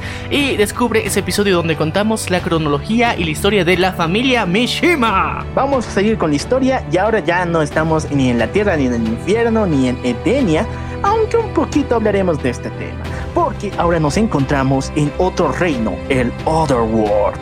El Otherworld, como lo dije, es un reino gobernado por la magia oscura, por hechiceros malignos y por bestias del mismo inframundo. Y este estaba gobernado por el rey dragón Onaga. Oye, o sea, los dragones no les importa dónde, pero aparecen, che. ¿qué, qué chuchas? Yo pensaba que les representaban a Los solamente un mundo. dragones son eternos en Mortal Kombat. Se reproducen como conejos, creo, en todos los mundos. Es, es neta, es- los dragones son como los nuevos, las nuevas ratas de Mortal Kombat, ¿no? Aparecen en todos los reinos. Y, y lo peor es que son bien poderosos, bien chingones y, o sea, dejan huevos porque recordemos, los dragones son ovíparos. Exactamente. También es un shot. Pero sí, los dragones son ovíparos. Y de hecho, la historia de nuestro querido Onaga tiene mucho que ver con los huevos. Y no solamente hablo de, ya saben que. Hablo de otros huevos, por si acaso. Hablo de otros huevos. ¿Por qué razón? Bueno, nuestro querido Onaga tenía un hechicero, su consejero personal llamado Shao Kahn, el cual siempre lo acompañaba en todo y era muy fiel. Sin embargo, Shao Kahn era un ser de maldad porque quería tomar el control del reino de Onaga. Un día se enteró de que Onaga estaba haciendo trampa. ¿Por qué razón? Supuestamente todo el mundo le temía al rey dragón Onaga porque era inmortal. Pero Shao Kahn empezó a investigar de por qué rayos este cuate vive tantos años.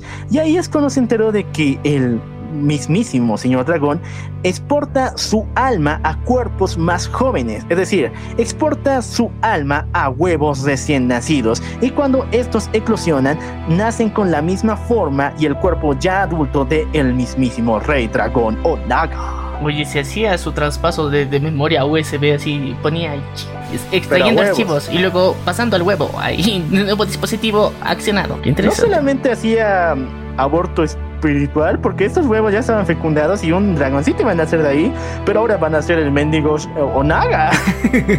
Oye, sí, ya es los, aborto espiritual Oye, o de el- huevos, ¿no? lo- los Provida estarían muy molestos. ¿eh? Sí, chicos, muy, muy malo, muy malo, pero sí.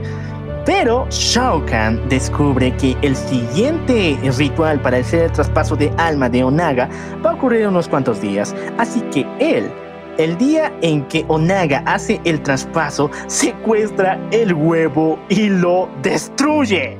Así, de esta forma, Shao Kahn se apodera del Oddworld y mata al mismísimo rey dragón Onaga. Wow, o sea, este, este, este men era súper ambicioso. Quiso ser el rey de todo este Darks universo. De hecho, en el Mortal Kombat 1 tiene una frase, la cual es soy, a ver, tú yo te voy a decir, pero tú lo vuelvas a repetir de forma épica, así brutal, que haga estremecer a todo el que está escuchando esto. Eh, lo que dice él como lema es: Yo soy el grandísimo Shao Kahn, gobernador del mundo exterior y creador de todo lo malvado. Yo soy el grandísimo Shao Kahn, creador del mundo exterior y de todo lo malvado. Ah, no, brutal, papu, 10 puntos. Te rebajo unos cuantos porque es gobernador del mundo exterior y creador de todo. Pero ya, nuestro querido Shao Kahn está empoderado, está ebrio de poder. Y sí dije empoderado. Es brutal, ya me encanta Shao Kahn. Lo importante es de que quiere gobernar muchos más reinos.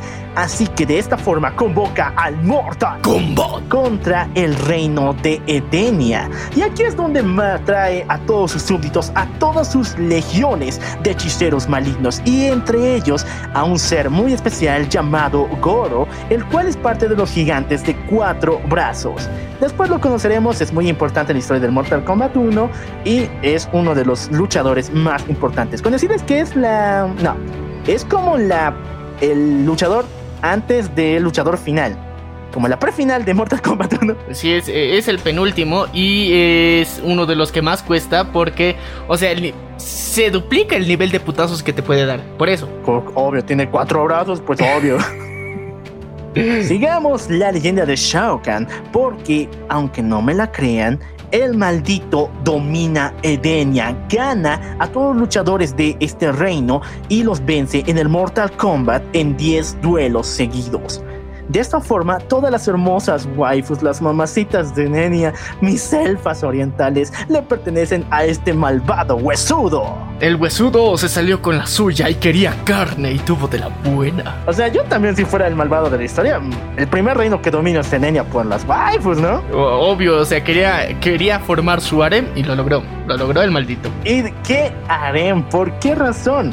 El malvado de Shao Kahn va directamente a matar al rey, al rey del reino principal de Denia y ahí es donde se casa con su esposa y adopta a su hija como tal. Se casa con la reina Sindel y con él vuelve a su hija, la princesa Kitana. Ay, no. Ay, no, esto se va a poner feo. Pero, pero, pero, pero, chicos, esta historia de traición y muerte va a avanzar a niveles estratosféricos. ¿Por qué razón? Shao Kahn tiene un consejero, un guardián, así como tenía un naga. Uno que era Shao Kahn, él también lo tiene y creo que no aprende de los errores porque estos tipos o bien quieren matarte o bien están enamorados de ti. Y yo creo que le pasaba a los dos este cuate. Hablamos del mismísimo. ¿De qué te ríes? es que bien estaba enamorado, bien quería su puesto, o sea, estás de, ¡ah, qué demonios! Es un mal, es un mal que, que aqueja a los consejeros. Todo termina en yaoi o en traición. Oye, sí. ¿Qué pedo con los consejeros, no? ¿Por qué hacen eso? Bueno, ya, dinos su nombre para, para presentarlo decentemente. Este hechicero que es consejero de Shao Kahn se llama Shang Tzu. Este hechicero, obviamente que quiere algo con Shao Kahn, ya lo saben, no solamente quiere el hueso, sino también quiere el trono del Otherworld y de Denia, así que está planeando planes en las sombras. Como siempre, en las sombritas. Y lo, lo curioso que podemos notar en todo esto es, es, el dicho, el legendario dicho de ladrón que roba ladrón tiene 100 años de perdón. Y este ya estaba apostando y estaba viendo su- sus 100 años de perdón y su harem que iba a tener. Bueno, este malvado hechicero, eh, nuestro querido Shang Tzu, el consejero de Shao Kahn, le dice, mi señor, hay otro reino que es así verdecito, tiene unas waifus bien bonitas. Ese se llama la Tierra, el Ether Reign. Lo que lo único que tiene que hacer es desafiarlos al Mortal Kombat, vencerlos en 10 duelos y nos llevaremos muchas, pero muchas sorpresas ricolinas. Pero cuando nuestro querido Shao Kahn visita la Tierra, se da cuenta de que la Tierra ya estaba preparada para recibirlo con putazos. Nuestro querido Raiden as- crea una orden de luchadores conocidas como el Loto Blanco y entre ellos a un luchador muy especial que ya conoceremos próximamente. El Loto Blanco son peleadores hechos y nacidos para enfrentar a las fuerzas de Shao Kahn. Eh, Ya tenías preparada la élite, ya has preparado tu, ¿cómo se dice? Ay, espera un ratito, me voy a recordar, recordar ahorita. Los jóvenes titanes. ¿eh? No, no, no, no, no, no, no. Eh, eh, eh, eh, la raza Lotus. Oye, en serio, esto es mucho de supremacía blanca aquí. ya. Oye, sí, ¿no? ya, pero fuera de ello, existen otras razas diferentes, entre ellas los reptilianos, que son algo así como reptilianos, como viejos lesbianos, pero ninjas. Pero no vamos a hablar de ellos, mejor no hablamos de ellos. Existen razas ninjas muy di- eh, diversas. Entre ellas hay una raza que desciende de- desde los mismísimos eh, hombres de la nieve, los Yetis, que se llama los Cryomancers y se encuentran dentro del clan ninja de los Lin Kuei. Y en esta conocemos al personaje más amado por todos, Sub-Zero. Nadie gana Sub-Zero. Nadie gana Sub-Zero. Nadie le gana Sub-Zero. Pero, pero, pero. En la Tierra ya estaba emergiendo este horrible grupo creado en el infierno por nuestro odiadísimo Shinnok. Hablamos de la Hermandad de las Sombras. La Hermandad de las Sombras, esa hermandad en la que extrañamente excluyeron a Lucifer, pero estaba ahí, cosiendo sus planes para atacar la superficie. Los humanos también no se quedaron con las manos eh, en el bolsillo. Ellos querían trabajar, querían salvar su planeta, por lo cual se dedicaron mucho más a la ciencia y a la tecnología y para eso crearon la Special Force. Ya tenían ahí todo, todo el armamento necesario. Eran ya esta vez un cuerpo es tipo policías, ya era tipo SWAT, pero de los chingones que quieren atacar con todo. Son los Power Rangers, pero sin mechas. Esos son la Special Force. Sí, es tipo Raven de Tekken. Y bueno, también existía otro clan de ninjas, pero que era despiadado. Hablamos de el dragón negro. Black Dragon, los ninjas más despiadados de la Tierra. Así que muchachos, si tengan mucho, mucho cuidado con el dragón blanco. Negro. Ay, con el dragón negro. Raiden, quien es eh, líder del grupo de El Otro Blanco, le pide a cada uno de estos grupos que envíe a un luchador y de esa forma se arme un mega team que defienda al planeta Tierra. Y aquí es cuando conocemos al luchador estrella de nuestro querido Raiden, nuestro querido Kun Lao. Chicos, Kun Lao es brutal, es la mera vena, es la polla sin cebolla porque este tipo es un luchador en todo aspecto legendario. Y bueno, lo más importante de todo lo que representa Kun Lao su pinche sombrerito, el navajas. O sea, es como si él hubiera pedido el diseño del Brian. O sea, digo, dame el arma mortal más mortífera que al mismo tiempo me cubra del sol, pero que sea la más brutal y que pueda cortar a todo lo que se venga. Y que esté a la moda y que sea bien chic. Y el Brian dijo, acepto el desafío. Te voy a crear el mejor sombrero de la historia. Y le puso una cubierta de pura navajas y que luego se volvió un filo completito. Bueno, inicia el Mortal Combat. Junto con Kun Lao y todo el team que se había formado, nuestro querido Raiden salva al planeta en 8 ocasiones, en 8 rounds de los 10 que se tienen que hacer para que el planeta sea dominado por Shao Kahn. Nuestro equipo está venciendo. Kun Lao es el más chingón. El sombrero del Brian es el mejor. Así que no hay oportunidad. Pero, pero, pero, ¿qué está pasando? ¿Por qué solamente 8? Uy, hermano, porque en el noveno torneo todo el power que tenía nuestro equipo de la Tierra se va abajo. Shao Kahn trae a su estrella máxima, Goro. Pero Goro es utilizado con los poderes oscuros de eh, ese hechicero, ¿cómo se llama? eh, Shang Tzu. Con los poderes ocultos de Shang Tzu, Goro se vuelve un millón de veces más poderosos. Hablamos de esteroides mágicos, Papu, y este cuate mata a Kun Lao. Brian le hace una despedida en la que bailan cumbia mientras lo entierran. Todo esto en honor a Kun Lao, un gran luchador, un gran representante de la moda callejera, vencido por el complejo de hombre araña, Goro. Chicos, si es que el Mortal Kombat sigue así, este desgraciado matará a todo no- a nuestro team porque Kun Lao era el más poderoso y los demás no le llegan ni a las rodillas a este demonio. Entonces, Raiden propone que se vuelva a reiniciar el Mortal Kombat de la Tierra con un nuevo equipo. Igual le pide a los demás, las demás organizaciones que traigan a alguien que los apoye, pero ahora vamos a empezar desde el comienzo porque después de la pérdida de Kun Lao ya no había moral. Ya no había moral. Ya no sabían dónde meter la cara, pero ya todas las esperanzas parecían perdidas. Pero no, ahora sí vamos a hacer rebotear todo. Y bueno, la historia seguirá con una, un nuevo equipo formado por el protagonista de esta historia, el protagonista de Mortal Kombat. Hablamos de Liu Kang. Liu Kang llega al rescate para cambiar la historia de la humanidad, para cambiar las esperanzas que se tenía en este planeta, acompañado del mejor team. Bueno, pero aunque no me la creas, hay un extra aquí. ¿Por qué? Kun Lao tuvo un hijo, el cual cuando él murió fue entrenado por el Loto Blanco de tal manera que se volvió mucho más poderoso que él. Y ese hijo, ¿quién crees que es? Liu. Liu. Liu, ¿qué? Liu Kang. Liu Kang. ah, otra vez. Liu Kang. Pero, pero, pero, el team no estaría completo con los demás personajes. Hablamos de eh, Luke Cage, Johnny Cage.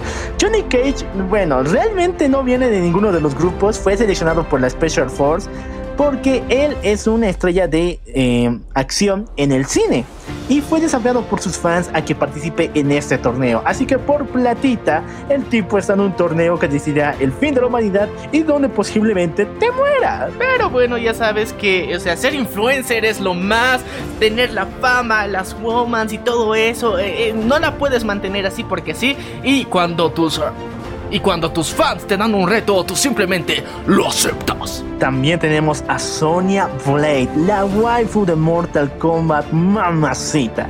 Ella es parte de las Special Force y de hecho está buscando a un asesino despiadado que también forma parte de este equipo. Hablamos de el Cyborg, Kano. Este Desgra es es inmortal. Y sí, creo que de este se basaron para la creación de Brian en Tekken, porque es malvado, es despiadado y pareciera de que no conoce fin. Y tiene armas más chingonas, así que es, es- es- es como decir un complemento adyacente y perfecto dentro de esta ecuación del team. El clan de Lin Kuei envía a su luchador estrella Sub-Zero. Pero, pero, pero hay algo diferente.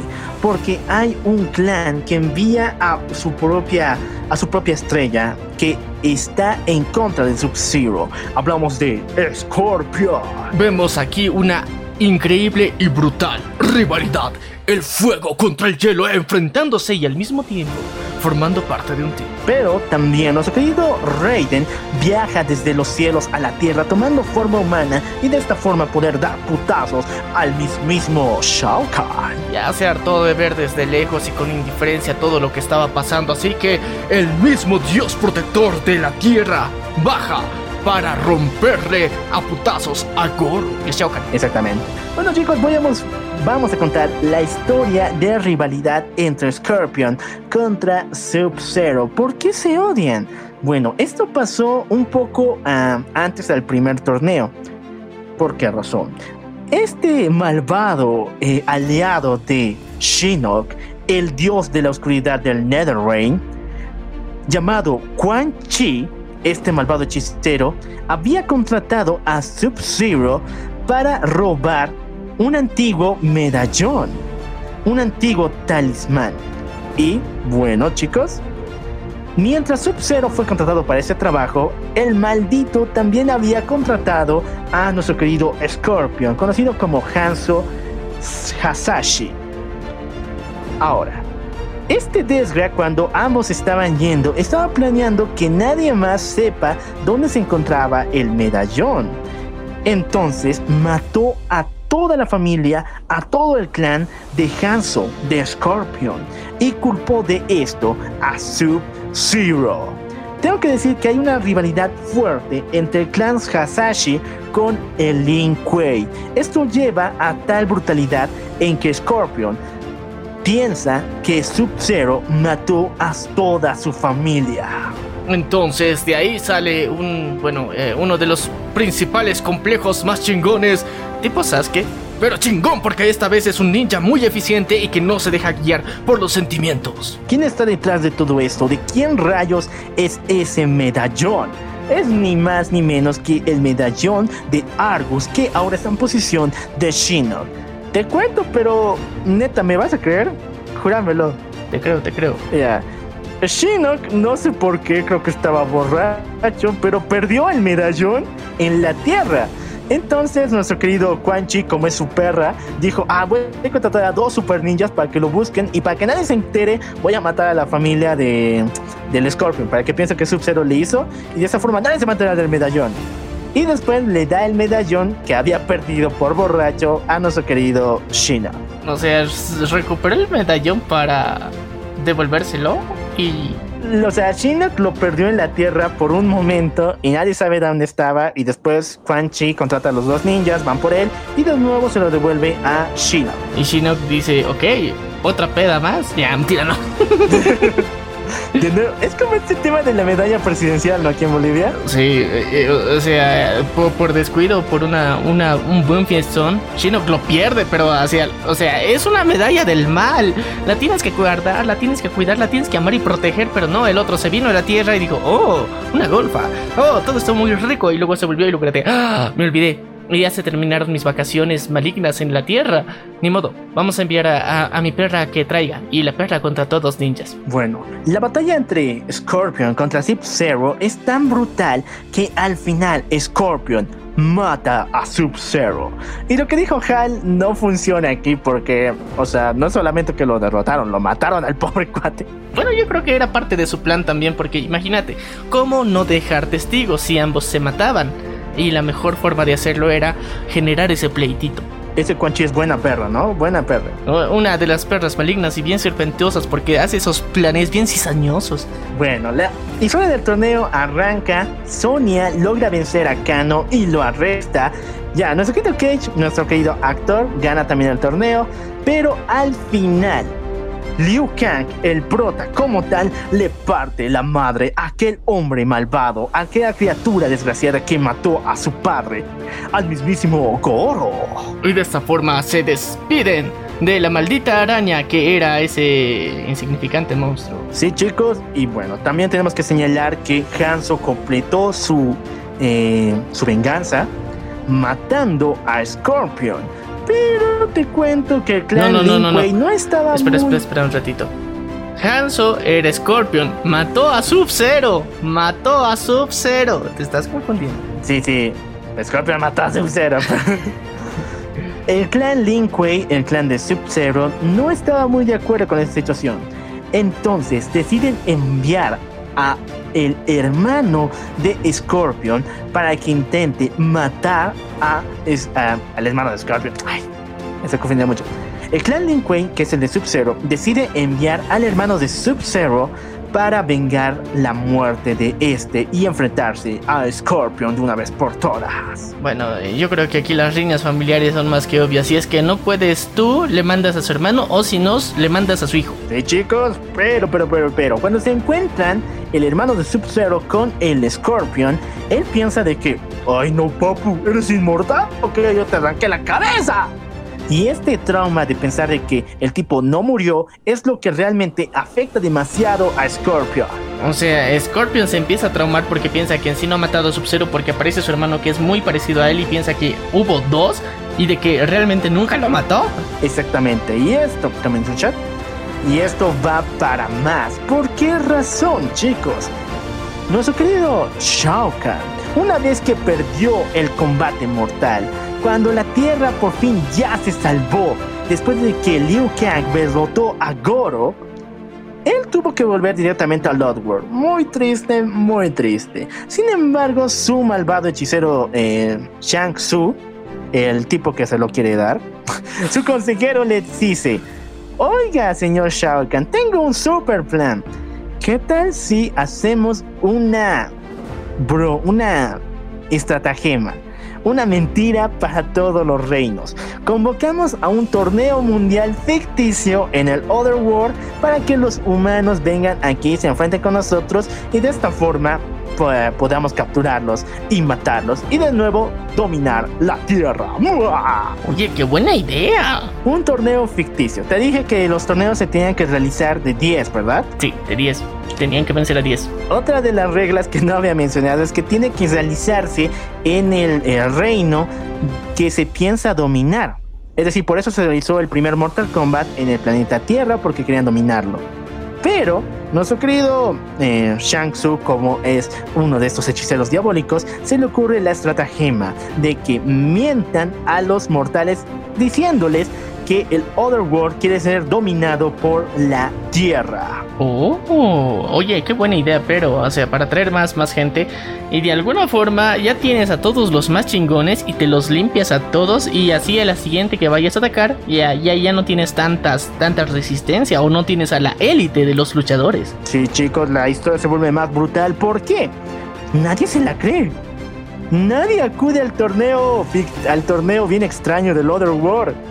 Entonces, nuestro querido Shang Tzu pone un poco de presión, secuestrando a Sonya Blade y a Kano, llevándolos al mismísimo Otherworld, torturándolos de tal forma que sus amigos Lin- eh, Liu Kang y Raiden vayan a salvarlos. Bueno, o sea, está, secuestrando a la waifu del grupo, a la motivación visual para ganar y impresionar en cada pelea.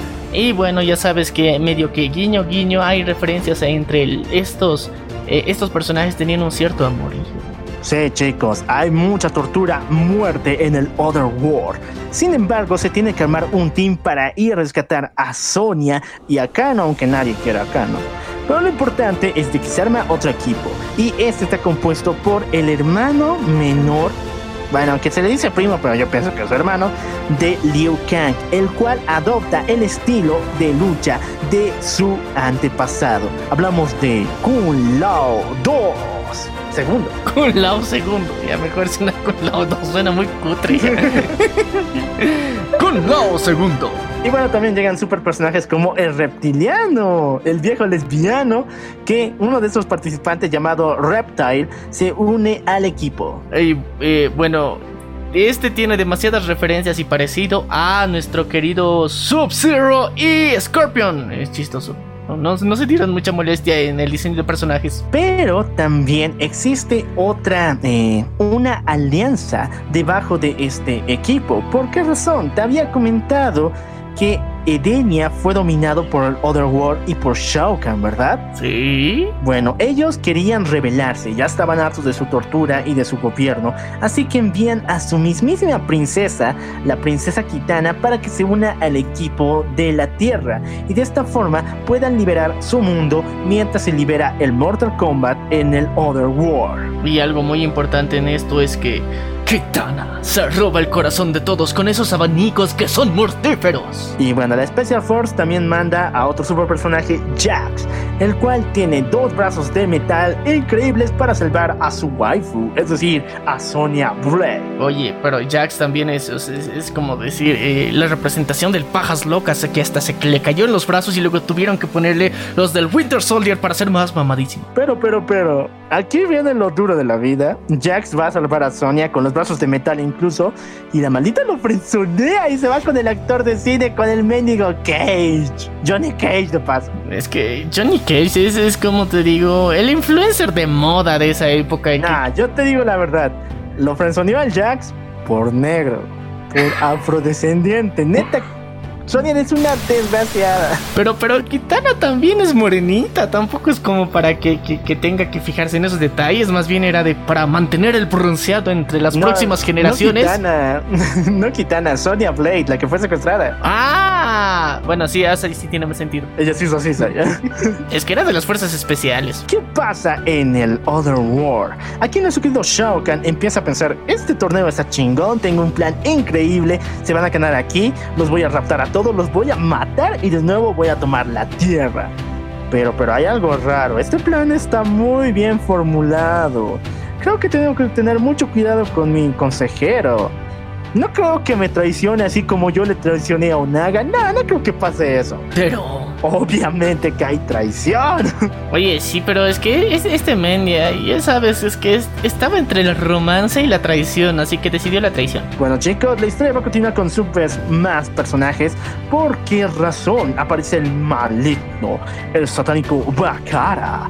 Bakara es parte de una raza llamada los Tarkata que poseen dientes de tiburón y huesos salidos por todo su cuerpo. Oye, Bakar es uno de los personajes que de alguna forma, eh, como en Kino Fighter, si juegas con Bakara eres un marica, porque tienes demasiadas armas de las manos y es bien resistente y sus fatalities son la hostia. Vamos a hablar un poquito del viejo lesbiano de Reptile, el cual su historia es algo curiosa. ¿Recuerdas que te conté que Raiden se enfrentó a Shinnok hace mucho tiempo? Sí. Bueno, en, ese, en esos tiempos existía la gente, eh, gente serpiente en el planeta Tierra. Y estos fueron brutalmente asesinados en el choque de poder que hizo Raiden contra Shinnok.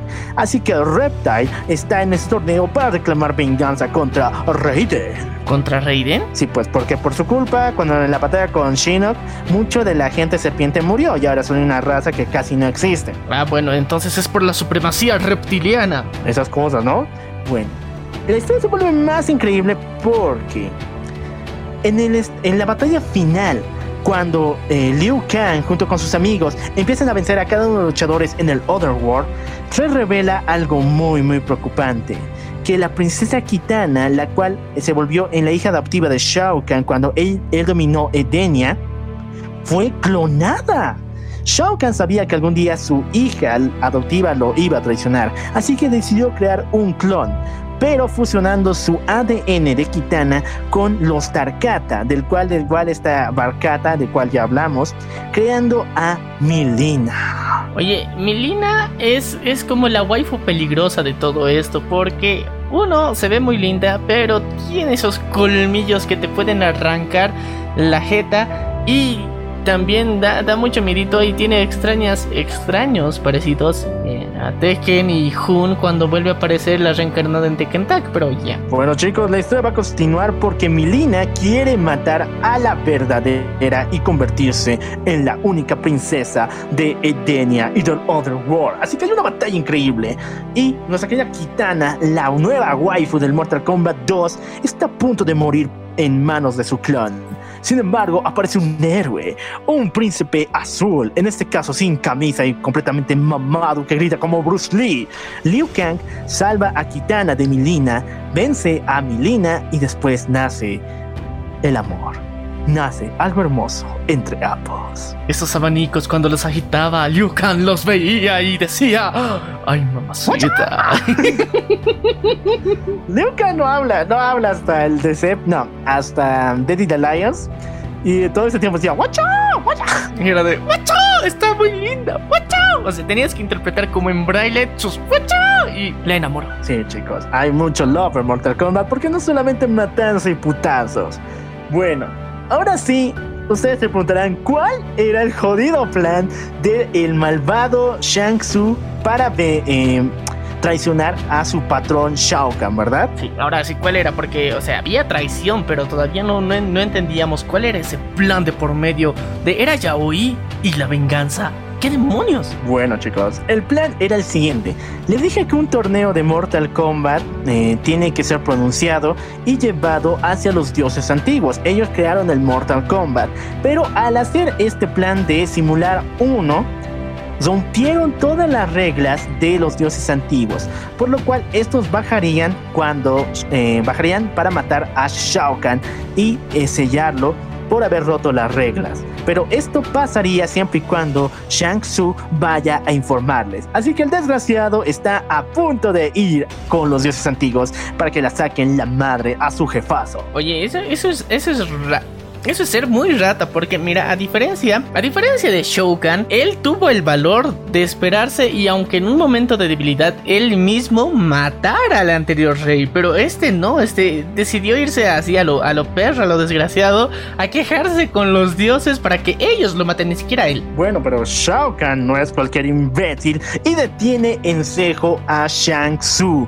Y una vez que lo vence en un torneo mundial, nuestros héroes se enteran de este plan. Entonces, ellos deciden por medio de Raiden informar a los dioses antiguos y de esta forma ellos se encargan de Shao Kahn y de Shang Tsung. A ambos los dioses antiguos los derrotan y los vencen. Sin embargo, hay mucho poder de Shao Kahn que incluso puede rivalizar con los dioses antiguos. Entonces, Liu Kang está listo para repartir putazos y de una patada lo lleva al mismísimo juicio de los dioses antiguos. Shao Kahn se las ve negras o bueno, medio azules porque el rayo está presente ahí.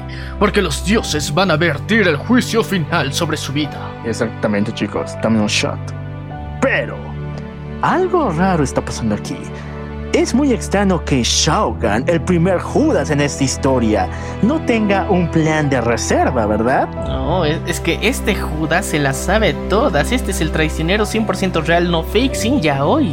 Bueno chicos, existe una regla dentro del Mortal Kombat la cual dice que eh, el Mortal Kombat puede suceder dentro incluso del mismo reino. Es decir, si una legión o una nación, un pa- mejor dicho, un país de humanos quiere enfrentarse a otro, pero en un Mortal Kombat y pidiendo en honor de los dioses antiguos, puede hacerlo y así conquistarlo. No solamente es entre reinos y reinos. Ya eso tiene más sentido y, y- y evita guerras insulsas. Pero, pero, pero, nuestro mismísimo señor del mal, Shao tenía un plan diabólico, porque antes de que esto suceda, él puso el cadáver de su esposa, la reina Sindel, la cual se suicidó, suicidó una vez que se casó con este desgraciado, lo puso en medio del planeta Tierra.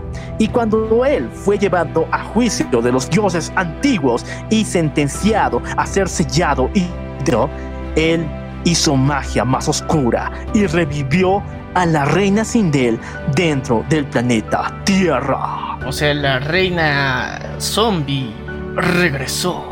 Sí, chicos, y la historia se vuelve brutal porque Sindel no viene con buenas intenciones. Ella empieza a armar humanos dentro del mismo planeta para que se maten los unos contra los otros. Oye, Sindel es muy malvada. Desde que ha renacido ya tiene todas las actitudes de su patrón. Es muy diabólico porque después Sindel abre la puerta sin que se enteren los dioses antiguos y abre la puerta al Otherworld para que los demonios, los hechiceros oscuros lleguen de este lugar horrible a dominar el planeta Tierra. Sí chicos, la Tierra está invadida y tomada completamente por el Otherworld. Y por esa legión, bueno, por la Shadow, ¿qué era? La, la, la Legión de las Sombras. La No, Legión- Esa es la del NetherReign.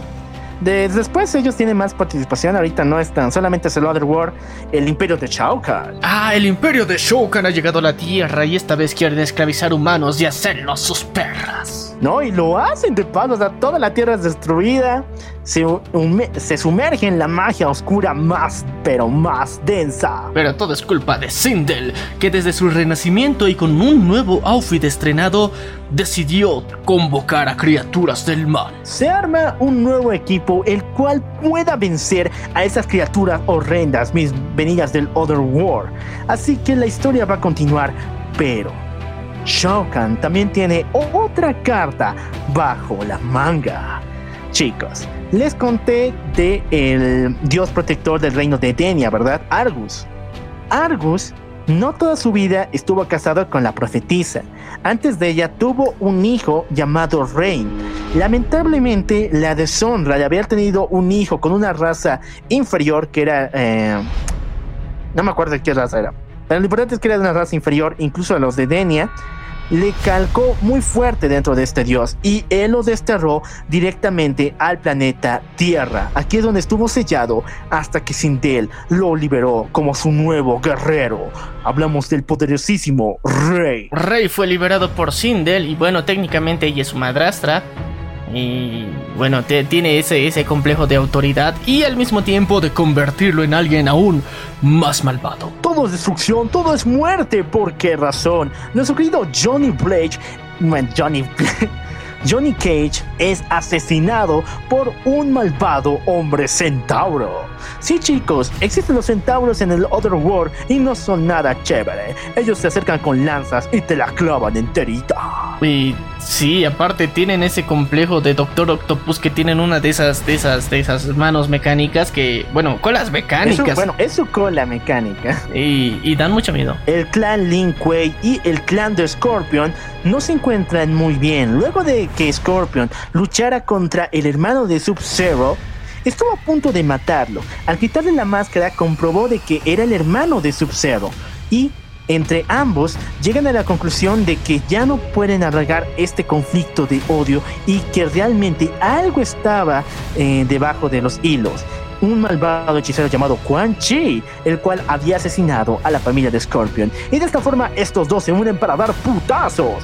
Pero, pero, pero, pero, el clan Lin Kuei da un paso más arriba, señalando a sus nuevas creaciones volviendo a sus propios eh, miembros del clan, a su propia familia en pinches cyborgs. Hablamos de Smoke, Sector y Cyrax. Y, y- y esto es lo que en el episodio anterior te estaba hablando de estos dos que, que yo les decía Ketchup y Mostaza que es Sector y Cytrax. Porque, o sea, sus primeros outfits, hay que reconocerlo, parecían, eh, eran muy básicos. A medida que era avanzado el tiempo, los han vuelto más rudos. Porque eh, Sector y Cytrax se veían como una versión eh, muy, muy básica de Alien. Ah, No, no, no, no, no, de Depredador. Y peleaban así.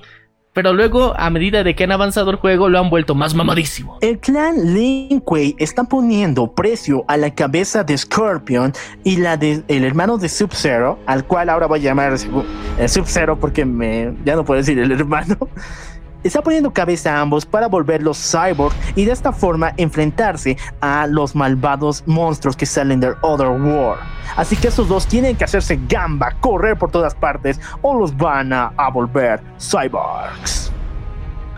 Pero, pero, pero, las waifus faltan, ¿no? O sea, mira, ya tenemos robots, tenemos al hijo de Argus, tenemos centauros, la muerte de Johnny Cage, pero faltan waifus, ¿no? Claro, las waifus te alegran la vida, te dan una razón para existir. Y aquí llega la única e inigualable Jade. Bueno, Jade, aunque me encanta llamarle Jade, ay, Diosito. Jade es parte de Edenia y era una de las muchas una de las men- era una amiga muy especial de la princesa Kitana, pero ella sabía realmente cómo era la reina Sindel. Ella fue la única que lo vio, la vio antes de que ella se suicidara y de hecho conserva algunos recuerdos muy preciados de ella. Entonces es la única que puede devolver a Sindel a su forma original y ya no convertirse en la esclava de Shao Kahn. Y aparte que está buenísima, tiene un señor bastón, un báculo, el cual da unos reverendos putazos. O sea, si creían que el hulón sagrado de Dragon Ball era chingón, este te saca unos fatalities que pareces mejor empalado que en, en Holocausto Caníbal. Oye, sí, qué brutal. Bueno, chicos, cuando este estado de conmoción, cuando la Tierra ha sido dominada por el Otherworld completamente, llega a oídos de los antiguos dioses, ellos se vuelven locos. Hay un estado de pánico total, el cual es muy bien aprovechado por el mismísimo Shao Kahn, el cual se libera de su prisión y se chinga a una buena parte de los dioses antiguos, escapando al planeta Tierra. Se escapó del juicio de los dioses. ¡Pinche! Que este es un malvado de los buenísimos. Bueno, estaba un poquito a su nivel, mató unos cuantos, pero lo importante es que la conmoción de que el planeta Tierra fuera dominado por el Otherworld fue lo que le faci- facilitó su escape. Bueno, este es un crack, en serio. Se, se las arregló de todas formas. Era plan, ¿no? Sus planes vergas de hace mucho tiempo, muy genial. Ya, ya, ya las tenía, ya las tenía pensadas. Este es eh, el, el- el- el rata jefe. Les conté que eh, Liu Kang, el protagonista de esta historia, tenía un hermanito menor, el que es su primo, pero yo le voy a decir hermano, el cual adoptó el nombre de su antepasado Kun Lao II, tomó su nombre Kun Lao II. Él era muy genial, era increíble y de hecho en este tercer capítulo de Mortal Kombat, el tercer torneo, él es el protagonista, no es Liu Kang. Pero como esta historia es muy desgra, se lo pagan con que su final Shao Kahn termina matándolo frente a su hermano Liu Kang. ¡Qué chuchas! O sea, a todos los que lleve este nombre, lo mata, los mata. ¡Qué hijo de la grandísima! O sea, es como de que la maldición ya te vas a llamar, aunque seas el segundo, yo te mato. Ese nombre está maldito. Ese nombre yo le tengo cizaña y lo hace. Es así es, chicos, y bueno. Kun Lao II ha fallecido y Liu Kang no se queda con las manos en los bolsillos. Está dispuesto a sacar putazos a Shao Kahn. Pero él es mil veces más poderoso, ha matado a dioses antiguos. Entonces, junto con el poder de Raiden, nuestro querido Liu Kang vence a este desgraciado huesudo. Al fin, porque sin Raiden, en serio, sin Raiden, el querido protector de la Tierra, eh, casi todas las esperanzas estaban perdidas. Y, además con un matadioses, imagínate enfrentarse a ese level, estaba brutal la pelea. Sí, chicos. Y bueno, Jade también logra su objetivo, mejor dicho, Jade logra su objetivo de devolverle la conciencia a la reina Sindel por medio del amor, del amor entre dos chicas. En serio, neta, pareciera que hay amor entre estas dos. Oye, bueno, es que el Yuri también tiene que estar de por medio, medio que antes con el consejero había Yaoi, ahora el Yuri también, o sea, todo está balanceado como debe ser. Y bueno, después de unos buenos putazos, ya es hora de, de volver a la tumba a ese desgraciado. Y por primera vez en este mega juego, Liu Kang mata al fin a Shao Kahn. Y así nos deshacemos de un gran héroe, el gran rata, el gran traidor, pero que se ganó su puesto porque hasta dio de putazos a los. Y bueno, ya es hora de decir adiós, la tierra es salvada, la reina Sindel regresa a Edenia junto con sus hijas, todo ya está en paz y en tranquilidad y Edenia por fin se puede liberar de el Other World. Todo va a ser paz y tranquilidad. Y antes de esto, nuestra querida eh, Kitana siente cositas. Su corazón sigue latiendo por este karateka, Liu Kang. ¡Ocho! Eso le dijo y se enamoró de él, porque le dijo te amo. Bueno, ya todo está tranquilo, ¿no? Vamos a ir a Edenia, vamos a ir por unos eh, chocolatitos en el palacio, pero ni mergas. En Edenia pasa algo muy oscuro. ¿Por qué? Todo este cataclismo, la tierra dominada, Edenia liberada, llega a oídos de la hermandad de las sombras y es el momento perfecto para atacar y destruirlo todo. Hablamos de Shinnok, el cual ha dominado el reino de Edenia. Estos en Edenia no la pasan bien, ¿no? Primero dominados por el Otherworld, eh, Shao Kahn, y ahora por Shinnok, el dios antiguo del infierno. Pues que Shino, que es un ambicioso de porquería, el borracho de la esquina que se pierde hasta sus más preciadas joyas. Pero ni modo, ¿qué le vamos a hacer? Este men sabe, oportun sabe ser, es, es un excelente oportunista. Ese es su título mayor. Y chicos, la historia continuará en Mortal Kombat 4. Rescatando al reino de Edenia, Shinnok toma control de este mundo y luego desafía a la Tierra a acercarse en un torneo mundial completamente ya garantizado por los dioses antiguos. Shinnok lo quiere todo. Si es que estos luchadores pierden y mueren en Edenia en el torneo de Shinnok, él tendrá el derecho de gobernar dos mundos, Edenia y la Tierra. Todo está en juego. Shinnok no se anda con mamadas en serio. Y esta vez no solamente eh, quiere, co- quiere, quiere conquistar Edenia, al mismo tiempo trae a su propio séquito de la Hermandad de las Sombras. Chicos, chicos, la historia es brutal porque nuestro querido Scorpion, como les había comentado, había... eh, el clan Lin Kuei había puesto recompensa a la cabeza de Scorpion y la de Sub-Zero. Lamentablemente en esta huida de poder sobrevivir, Scorpion da la vida por nuestro querido Sub-Zero, demostrando que ya había perdonado a su hermano mayor y que mejor era sacrificarse por un bien mayor. Y así es como Sub-Zero es el último ninja humano en nuestro planeta. Todos los demás son tecno ninjas. Sí, todos los demás son cyborgs, como Ketchup y Mostaza. Exactamente. Nah, llámalos por su nombre, era. Sector y Cyrax. Así. Sector y Sidetrack. Pero, pero, pero, nuestro querido Sub-Zero está dispuesto a enseñar enseñanza y cátedra a cualquiera que se acerque a él y pueda compartir su don. Y ahí es donde conoce a alguien muy especial, conocida como Frost. Pero después conoceremos la historia de estos dos. Ok, ¿cómo va el Mortal Kombat o- eh, 4? Te comenté que Jax fue vilmente frenzoneado por Sonya Blade. Sí. El Pajas Locas no pudo con ella. Bueno, bueno, bueno. Aquí digamos que superó la depresión y está listo para romper huesos porque se vuelve en un buen amigo de nuestro querido Liu Kang. Eh, está mamadísimo también como parte de su recuperación emocional. Y bueno, la batalla se vuelve mucho más fuerte porque nuestro querido Shinnok tiene un plan completamente horrible y destructivo. Te había contado de que Shinnok tiene a su perra llamada Quan Chi, ¿verdad? El que había engañado a Scorpion para que ya mate a Sub-Zero y que había matado a su clan y la idea. Sí, sí, sí, la, la- la perra serpientosa esa. Bueno, Quan Chi no quiere irse con las manos vacías y él está consciente de que Liu Kang y Raiden pueden chingarse a su ejército, así que tiene un plan de respaldo. Lleva a Quan Chi la misión de duplicar el amuleto de Argus y de esta forma tener dos, uno en Edenia y el otro en ni más ni menos la Tierra. Mientras los luchadores más poderosos van a Edenia para salvarla, la Tierra está junto con Quan Chi, el cual pone la, la réplica del amuleto en la fuente de Jinsen. Poco a poco, mientras el torneo se vuelve cada vez más fuerte, la Tierra se está debilitando y está muriendo. La hermandad de las sombras ha roto con el negocio de los asiáticos y lastimosamente se está apoderando y está destruyendo todo porque eh, si se afecta el ginseng, recordemos, empiezan a morir todos, absolutamente todos. Y ese es el principal problema que se está enfrentando la Tierra mientras los otros están en el Mortal Kombat en Edenia. Pero Liu Kang está más que dispuesto a luchar y lo logra, llegando hasta la final con el mismísimo Shinnok. De todas formas, las eh, Liu Kang y Raiden informan a las Special Forces en la Tierra para detener a Quan Chi y así lo logran. Entonces ya es hora de los putazos para liberar este reino. Es hora de la batalla final entre Liu Kang contra Shinnok.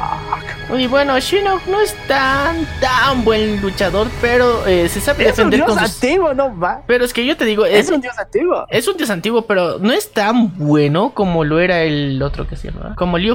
Y bueno, así como dijo Maniac, pasa eso. Liu Kang con buenos putazos y casi muriendo en el intento, vence a Shinnok. Pero la venganza no está completita. Cuando se enteran de que Quan Chi es culpable del asesinato de todo el clan de Scorpion, deciden ofrecerlo a el mismísimo Scorpion en el infierno, sentenciándolo a una vida de tortura y muerte a manos de aquella persona que lo odia más en todo el mundo. Oye, esos son destinos Esto Quan Chi. vergas. A la perra de Shinnok. Sí, o sea, es que Quan Chi se ha pasado de lanza. O sea, esos son destinos vergas. Estos destinos en los que les mandas al mismísimo infierno a pasar la eternidad a ser asesinado una y otra vez por a la persona a la que desgraciaste tu vida. Yo creo que son los castigos más vergas y más dignos que he visto. Bueno, una vez de haber entregado a Quan Chi a Scorpion, logran devolver todo el ginseng al planeta Tierra. Incluso Edenia da un poco de su ginseng para que el planeta vuelva a la normalidad. Y aquí es donde esta historia de amor tiene que finalizar, porque Kitana, la princesa, está mm, más que obligada a volver a su reino y despedirse de su karateca favorito. Pero antes de eso, Kitana le dice a Liu Kang que si algún día él quiere, puede quedarse con ella en Edenia y volverse en el rey. Mientras tanto, Liu Kang le dice, sí, algún día lo haré, pero hasta mientras, yo soy el guardián del planeta Tierra. Y eso se resume en ¡Guacho! Y eso le dijo como les? Sí, Exactamente. La historia va a continuar porque dará un giro de 180 grados. Hasta ahora hemos visto a Liu Kang dar putazos y salvar el día, ¿verdad? Es que pues, Liu Kang es el, el heredero, el hijo, el hijo y el, y el que de alguna forma Raiden también confía más, por eso le ha dado todos los power-ups. ¿por qué Liu Kang es tan OP? ¿Por qué Liu Kang es tan genial que se puede ligar con princesas y todo eso? Primeramente es el hijo de Kun Lao, fue entrenado por Raiden y él siempre lo cuida. Una vez se fusionaron para vencer a Sh- Shao Kahn y de hecho de ese poder es con el cual se pudo chingar a Shinnok. Prácticamente Liu Kang es el elegido por el destino y por Raiden para salvar el planeta Tierra. Y, y la mejor forma de expresarlo es ¡Guacho! Pero, pero, pero la maldad sigue. La maldad todavía está presente. Te había contado que Sub-Zero lo perdió todo, ¿verdad? Su clan se convirtió en cyborgs, los cuales eh, él tuvo que detener porque se habían vuelto completamente locos buscándole matar, convertirlo igual en cyborg. Perdió a Scorpion, que se volvió en su amigo y se sacrificó por él.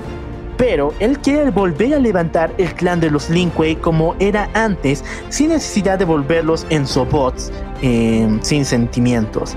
Y decide abrir su propia academia. Y su primera estudiante es ni más ni menos que una joven llamada Frost, la cual poco a poco empiezan a haber sentimientos aquí, empiezan a haber amor, frío. ¿Por qué razón? Frost también es descendiente de los Cryomancers, esa raza especial que hace mucho tiempo controlaba el hielo y tiene los mismos poderes que nuestro querido Sub-Zero. Y nada gana más a Sub-Zero que otra del mismo linaje y con los mismos fríos y helados sentimientos. Pero, pero, pero, hay algo. En la pirámide antigua, donde hace mucho tiempo la profetisa, la esposa de Argus, el dios protector de Denia, dijo que se acercaría el Armagedón, empieza a despertar y desde lo profundo vuelve a aparecer ese ser antiguo que vendría a salvarnos, llamado Blaze. Blaze está despierto una vez más con el único propósito de tra- anunciar que el Armagedón está cerca. Blaze. El Bane de fuego. Sí, o sea, es, es la, la- ¿cómo, cómo era? ¿Cómo era? Era la antorcha humana, la mole y Bane. y Bane, todo mismo cruzado en un mismo mensajero del Armagedón, despertó. Y esta vez con, obviamente, malas noticias. Bueno, tú te preguntarás dónde están las dos perras, dónde están los traidores, ¿no? Quan Chi y dónde está eh, Shang Tzu. Están en el infierno pagando sus culpas. Exactamente, están en el Netherrealm, que ahora se encuentra gobernado por eh, Lucifer. otro grupo que no es la hermandad. No, no es- ¿Recuerdas que el dios de este lugar era Shinnok? Pero Shinnok, Shinnok ya muerto. Entonces está gobernando. No, por Lucifer tampoco. Por otra legión de demonios que ya no es la legión del mal, la legión de la oscuridad. No, la hermandad de la sombra. Bueno, bueno. En el Netherrealm, estos dos descubren un secreto muy, muy bien guardado por Shinnok. Que Shao Kahn no destruyó el huevo de el- em- del rey dragón Onaga del Otherworld. De hecho, se lo entregó a Shinnok para que él lo sellara por si algún día necesitaba este poder antiguo. Oye, ¿qué? No sé, en serio. Shao Kahn es, es, es de los villanos más precavidos que he visto en toda la historia. Es demasiado precavido. Tiene plan B, plan A, plan B y plan C. Y aún muerto, aún después de muerto, tiene más planes, ¿no? O sea, este se las pensó 3, 5, 7 veces después de enfrentar incluso a los propios dioses. Bueno, aquí es donde empieza la maldad, porque descubren que el rey Onaga tenía un poder absoluto, incluso uno que podía revivir a los muertos. Así de chingón, era el rey dragón del Otherworld. ¿Y se puede robar a los muertos de otro universo? No, eh, digamos que ahorita todos los muertos que hemos conocido, Shao Kahn, Shinnok, están en un plano eh, diferente, pero se puede recuperar sus almas, sus cuerpos. Ay, más bien, pero. Pero. Bueno, sí, tenía que continuar la historia. Ok, ok. Y chicos, aquí es donde inicia esta super historia con Mortal Kombat Deadly Alliance, la hermandad, bueno, la alianza de el mal. Aquí es cuando nuestro- nuestras dos perras se alzan como los principales villanos. Quan Chi y Shang Tzu están dispuestos a correr por el infierno para encontrar el huevo del emperador Onaga. Y estos, hay que decirlo, pese a que son unas, unas perras y hasta cierto punto eh, eh, uno de ellos era un traidor, tienen todo el ánimo para cumplir ese deseo de revivir el mal y apoderarse nuevamente de la tierra. Pero, pero, pero, pero, hay muchas sorpresas. En el infierno pasan muchos combates. Al final, estos dos logran su objetivo y obtienen el huevo de Onaga y lo hacen revivir. El espíritu de Onaga está de nuevo con nosotros. Él les dice que en esta oportunidad tienen que hacer bien las cosas para dominar no solamente los reinos, sino todo el universo. Entonces Onaga les pregunta qué les ha chingado todos los planes hasta ahora. ¿Quién es la piedra del tropiezo? Y ellos, entre ambos en corito, dicen Liu Kang.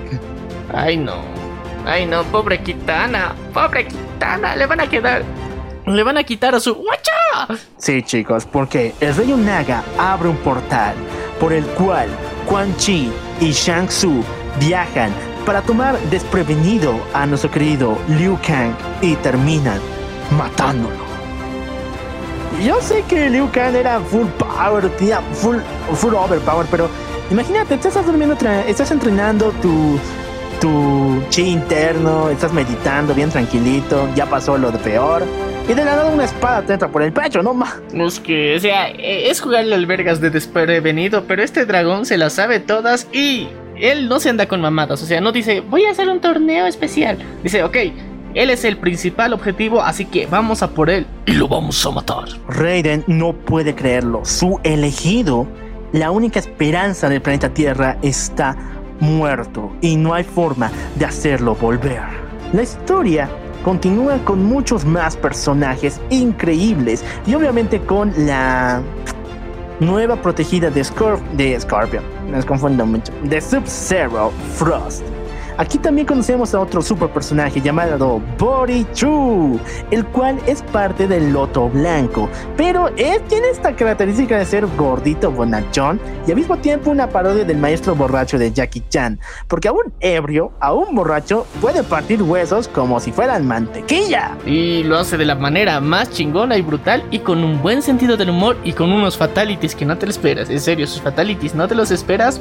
Son chingones. Y bueno, también es muy divertido, pero, pero, pero, pero, también nace el amor, chicos. ¿Por qué? Les había contado que el Otherworld, una vez que perdió a su supremo líder Shao Kahn, entra en guerra civil. Todo el mundo quiere volverse el nuevo rey del Otherworld. Y aquí es donde conocemos a una de nuestras queridas eh, waifus dentro de este mundillo. Así es, la belleza tiene que llegar hasta en el lugar más recóndito, en el Otherworld. En este lugar habitado por seres demoníacos, aparece una belleza exuberante. Pero lo importante es de que ella es muy importante porque es parte de la revolución dentro del Otherworld para que los inocentes no mueran.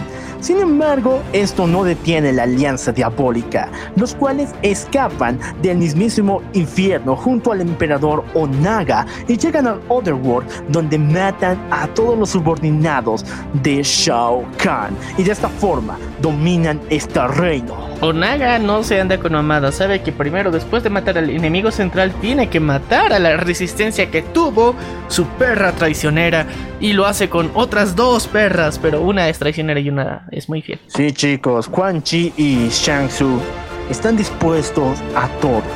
Entonces, ¿quién va a venir a salvarnos? ¿Quién puede derrotar a esta alianza del mal? Aquí, nuestro protagonista es ni más ni menos que Raiden. El Dios protector de la tierra. Toma en sus manos la justicia divina y tiene que hacer lo que él, nada más que él, puede hacer. Ya ha delegado demasiado tiempo el trabajo a otros, ya ha visto morir a tres personas por defender la tierra y él hasta ese momento simplemente había prestado un poco de su poder, pero no se había entregado por completo a la lucha. Y esta vez, contra Sheinaga, Raiden se va a enfrentar. Antes de continuar, vamos a decir el nombre de la waifu. Se llama Li Mei, que es muy importante dentro del Otherworld porque es parte de su eh, revolución. Pero así vamos con Raiden. Raiden, una vez que Liu Kang muere, se lo toma muy en serio. De hecho, no hay nadie que se pueda comparar al poder que él tenía. Así que él tomará la justicia en sus manos. Él desafía a la alianza entre estos dos a un Mortal Kombat, chicos. Un Mortal Kombat de un solo hombre, o mejor dicho, un solo dios. Raiden pelea con todos los luchadores que trae la alianza de Quan Chi y Shang Tsung, la alianza del mal. Y al final está a punto de vencerlos, ganando nueve peleas. Pero el arma secreta es nada más y nada menos que... Onaga, el mismísimo Rey Dragón. Raiden se tiene que enfrentar a él en el final de esta batalla. Y es completamente increíble. Onaga contra un, dios antiguo. Sin embargo, cuando Raiden está a punto de perder, él recuerda que si el Otherworld se pierde, si Onaga vuelve al poder aquí y la alianza del mal sigue avanzando, el siguiente será la Tierra. Entonces Raiden usa todo su poder y mata al Rey Dragón. ¿Qué? ¡Mató al rey dragón! ¡Mató al rey dragón! ¡No hizo su perra! Oye, Raiden no se anda... No se anda con mamadas. En serio, eh, yo conozco en muchos, en muchos de los juegos siempre tienen esa tendencia de querer intentar y perdonar a, a los supuestos eh, villanos, o sea, les perdonan la vida, pero no, pues es que no se puede andar así con Shainaga. Has visto, simplemente has guardado su huevo y ha re- resucitado y ya tiene todo el plan y directamente va a asesinar a todos. Así que, Raiden, bien hecho, buen trabajo, lo hiciste, era lo debido. Era lo debido. Pero, pero, pero, pero, pero, la maldad sigue. Porque como Shao Kahn, Onaga tiene planes de respaldo siempre. No es que tiene Mortal Kombat con los planes de respaldo que pasaron hace un chingo de años, pero los tiene, los tiene. ¿Por qué razón? Esta historia sucedió mucho más antes del primer torneo de Mortal Kombat. Onaga sabía que algún día algo así pasaría, que Shao Kahn lo iba a traicionar y de que posiblemente sea destruido por un dios antiguo. Entonces, él quería reunir los seis Kami Dogus y de esta forma robar, devolver el poder al ser único y derrotar a todos los dioses antiguos, quedando él solamente como el rey de todos los mundos y dominarlos a su merced. Pero ¿cómo reunir todos los seis Kamidogu sin que los dioses antiguos se enteren de esto? Bueno, Onaga se vuelve una especie de espíritu benigno, un ángel llamado Damaris. Damaris va a visitar a un monje llamado Shi Shujinko, al cual le da esta misión de ir a buscar estos seis artículos por todos los seis reinos. Entonces, Shujinko va en esta búsqueda desde muy joven y termina en un estado muy pero muy avejentado para cumplir la voz de este ángel que le prometió que una vez que cumpliera los seis, eh, da- una vez que consiguiera los seis Kamidogus, iba a reinar la paz en todo el universo. Se dejó estafar por esa voz que supuestamente era angelical, pero era un dragón disfrazado de angelito. Y se la creyó enterita y lastimosamente dedicó absolutamente toda su vida al creer en esta gran mentira. Bueno, la historia va a continuar porque Shujinko tampoco se anda con mamadas. El tipo es muy poderoso y cuando se entera de que hay conflicto en el Otherworld y ya nuestro querido rey dragón Onaga ha fallecido, él viaja al Otherworld y se enfrenta contra la hermandad del mal por el último Kamidogu que se encuentra en este lugar. ¿Y quién crees que gana? Shujinko. O sea, Shujinko se une ya a los, todos los Kamidogos, solo le faltaba el, el Otherworld. Y o sea, lo tenía bien guardadito Sheinaga, o sea, pendejo. Quan se enfrenta contra Quan Chi y eh, Shang Tzu y a ambos lo vence como si fueran de papel. Pero, una vez que Shujinko toma el último Kamidogu, pasa la desgracia más fuerte que Raiden jamás hubiera imaginado. Onaga vuelve a la vida. Y este desgraciado vuelve con más poder porque ahora observa y absorbe todo el poder que los Kamidogu liberan juntos. Onaga, el dragón supremo, no se anda con mamadas, este parece peor que Voldemort. Tenía su alma reservadita ahí para cualquiera de los casos y por si acaso había partido otro pedacito que le había hecho ser pasar por un ángel. Todo solamente para no morir, hijo de la grandísima. Sí, chicos, la historia se va a volver completamente apocalíptica porque Raiden, junto con Quan Chi y Shang Tzu, ya no pueden eh, estar con eh, sin hacer nada, viendo cómo este desgraciado Onaga empieza a incrementar su poder. Entonces, entre los tres deciden destruirlo. Sin embargo, ni la fusión de los tres logra vencer a este desgraciado, el cual dice. Ahora todo el universo es mi perra y voy a, voy a dominarlo todo. Ese está más chingón que Thanos y sí, consiguió las seis gemas del universo y los seis, las seis joyas de todos los universos. chicos.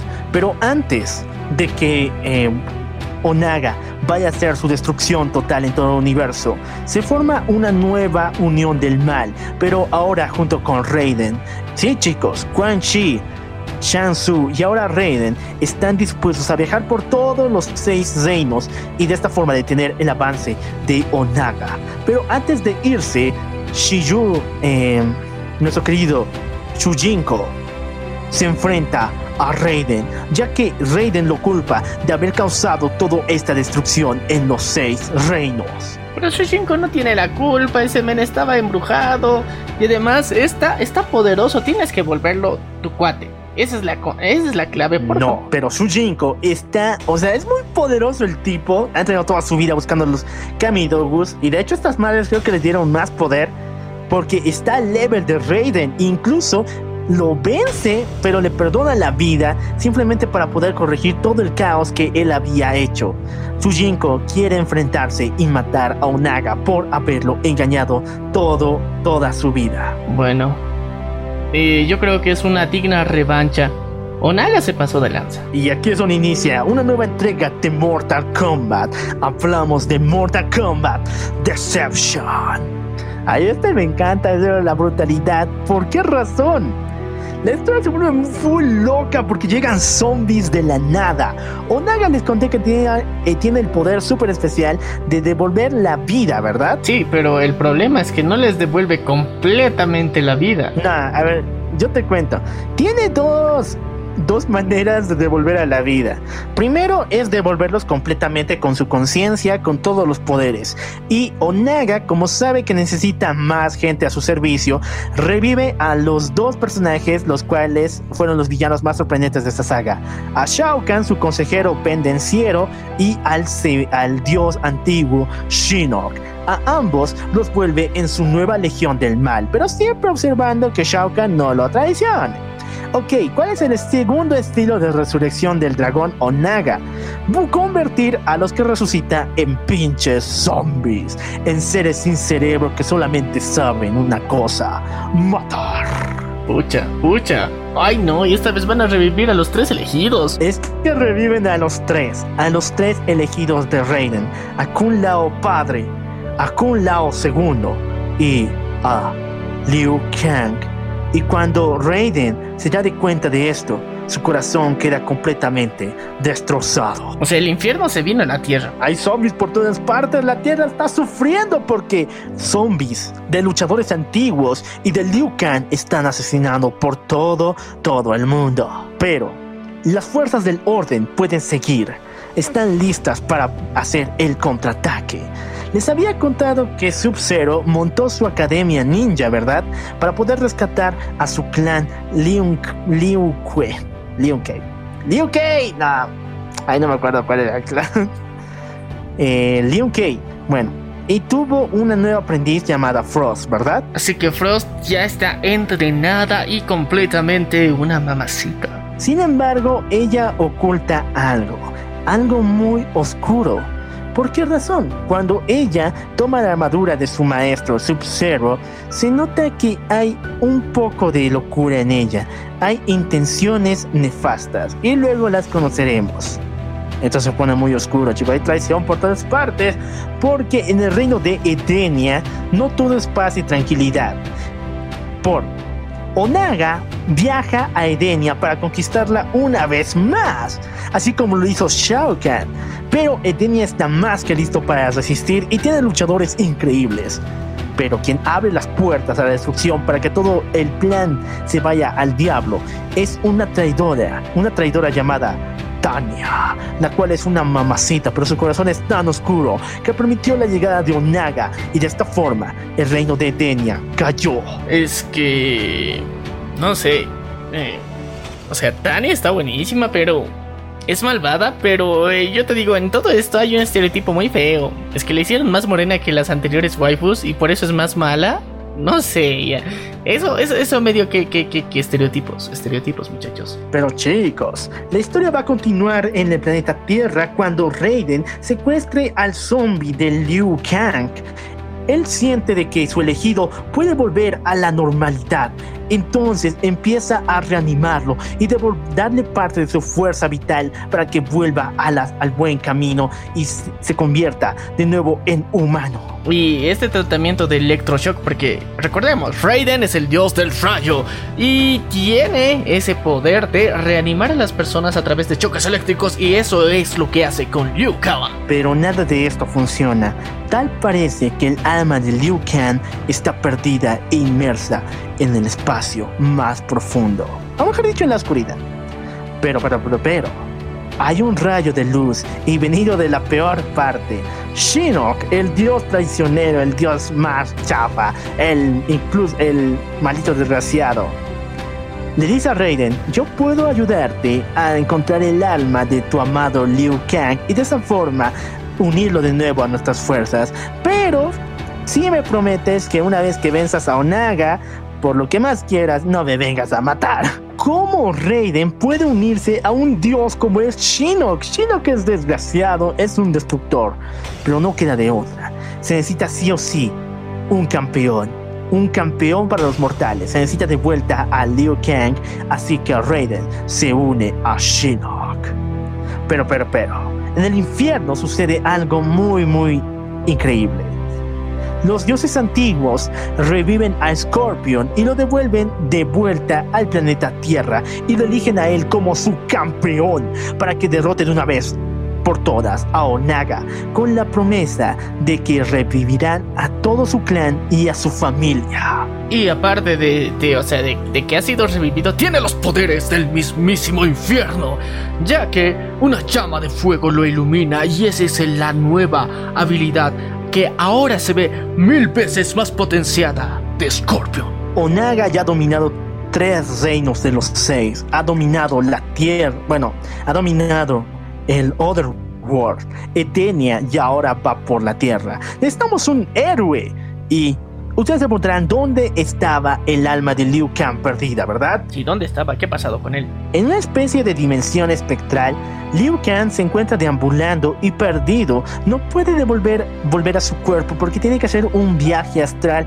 con uno de los personajes más extraños. Hablamos de Ermac. Y Ermac es como una especie de caronte en todo esto. Es como Caronte, es como un guía espiritual que tiene que uh, llevar a Liu Kang por sus antiguas victorias y sus posibles derrotas. Lo hace vivir de nuevo el infierno que fue enfrentarse contra estos demonios que él había vencido Shao Kahn, Shinnok y mucho más. Sin embargo, esto le llevaría a apreciar a Liu Kang a todas las personas que lucharon junto con él. Y lo logra.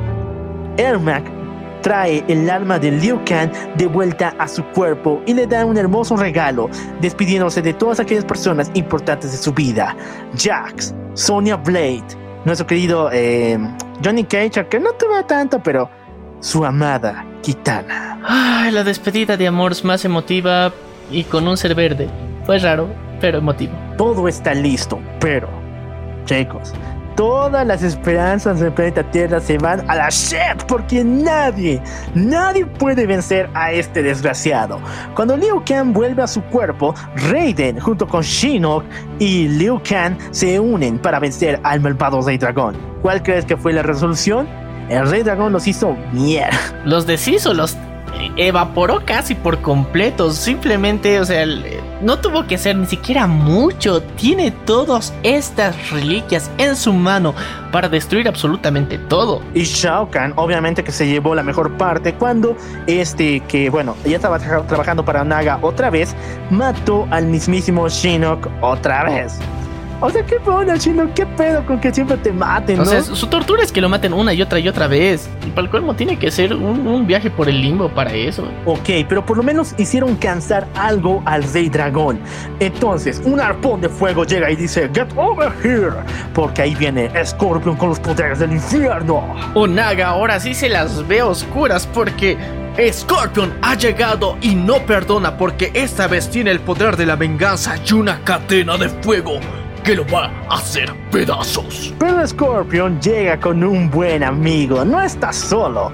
Shujinko, aquella persona la cual fue engañada por Onaga para reunir los seis Kamidogus, está listo para luchar y entre ambos le sacan la madre hasta destruirlo de una vez por todas a este maldito dragón. Oye, la alianza más chingona, un sabio ancestral que ha reunido cada una de estas y Scorpion el amado y revivido por los dioses mismos, se enfrentan al fin para destruir a este maldito dragón de porquería que en serio, que, cada vez lo odio más. Chicos, es brutal.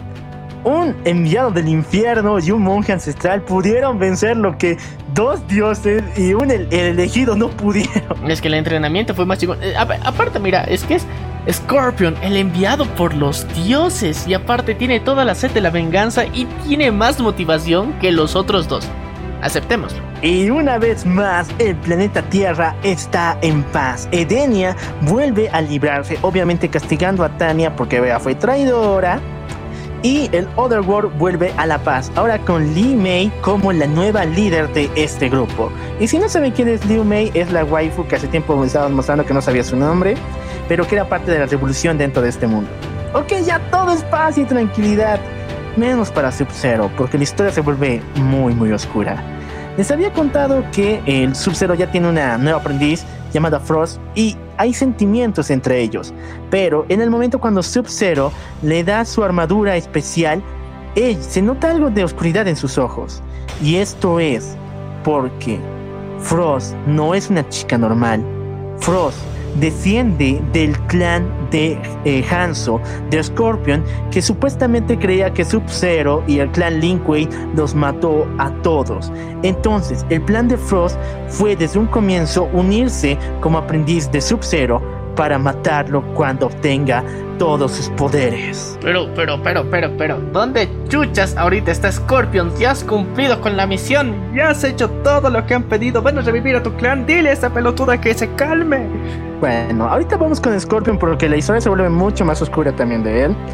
Y bueno, lo más triste es que Sub-Zero se ve completamente bajo las cuerdas y termina congelando al amor de su vida, congelando su amada aprendiz en un bloque de nieve, bueno, de hielo, por mucho, mucho tiempo. No, es que era. Qué, qué, qué pena por, por pinche Sub-Zero. Pierde a su hermano mayor, luego pierde a su mejor amigo y ahora tiene que congelar al amor de su vida. Los pecados del pasado no perdonan. Supuestos pecados, porque Sub-Zero no mató a nadie. Pero, pero, pero, pero, la historia va a seguir con que Kitana viaja a la pirámide de Blaze y le pregunta, oye Blaze, ¿por qué no hiciste nada? O sea, el mundo estuvo a punto de hacerse miércoles por la resurrección de Onaga. Dime, dime, Blaze, ¿qué es lo que va a pasar? Entonces ahí es cuando Blaze le dice, Kitana, prepárate, ve mejor a tu mundo, porque se acerca lo peor. Se acerca el Armagedón y nada, ni nadie lo puede detener. ¿Qué carachos? Yo pensaba que el Armagedón era Onaga. No, chicos, el Armagedón se viene mucho, pero mucho peor.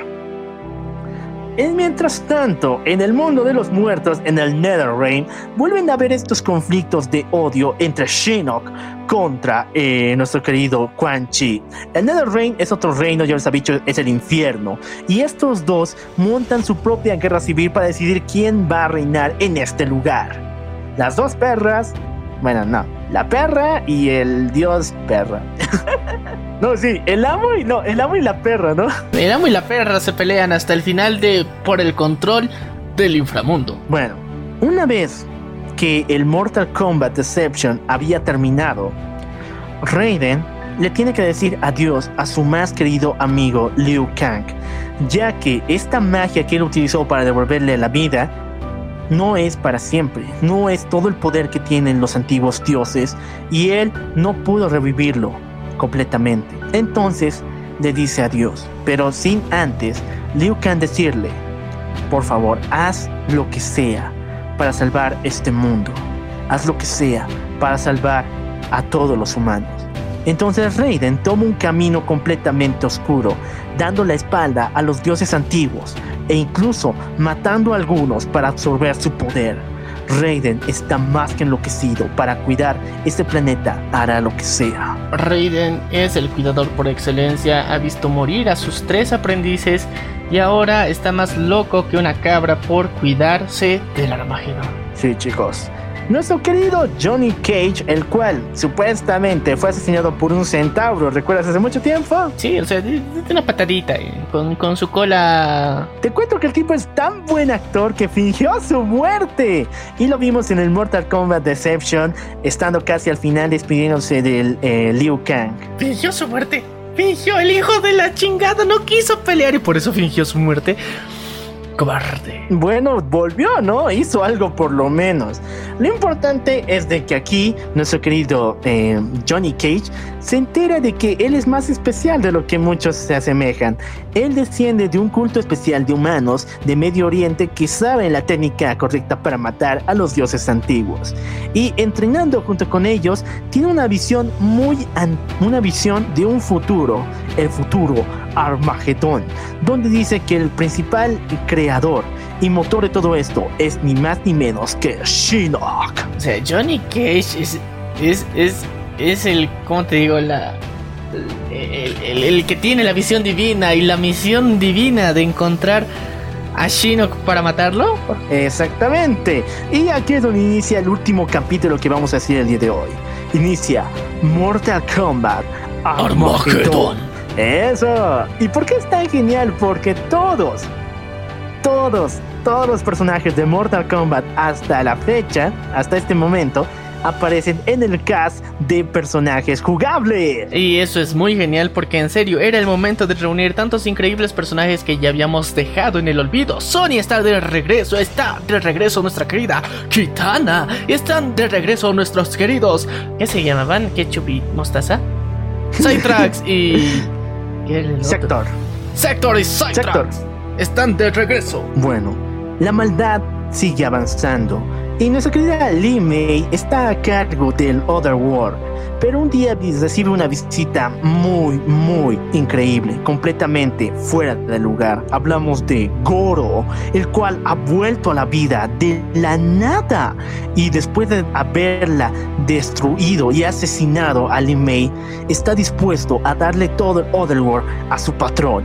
Hablamos de Shao Kahn, el cual no murió, estaba sirviendo a Onaga, pero ahora que él ha muerto, está más que decidido a dominar y empezar a, dom- a, eh, conquistar todos los reinos. Oye, medio que toda la historia se ha reboteado en Armageddon porque casi estamos volviendo al principio.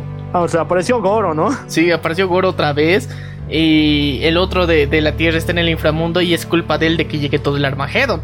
Y, pero aquí tenemos el hype de que todos los personajes están regresando, con excepción de los tres héroes queridos porque murieron. Ay, qué triste.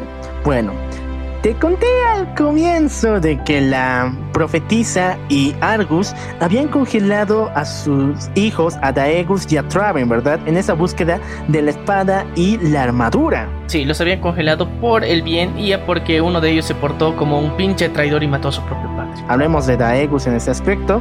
Y bueno, hay que señalar que eh, la reina Sindel, que ya volvió a la vida y ya está libre de completo de Shao Kahn, arma todo su reino, arma todo Edenia para la guerra.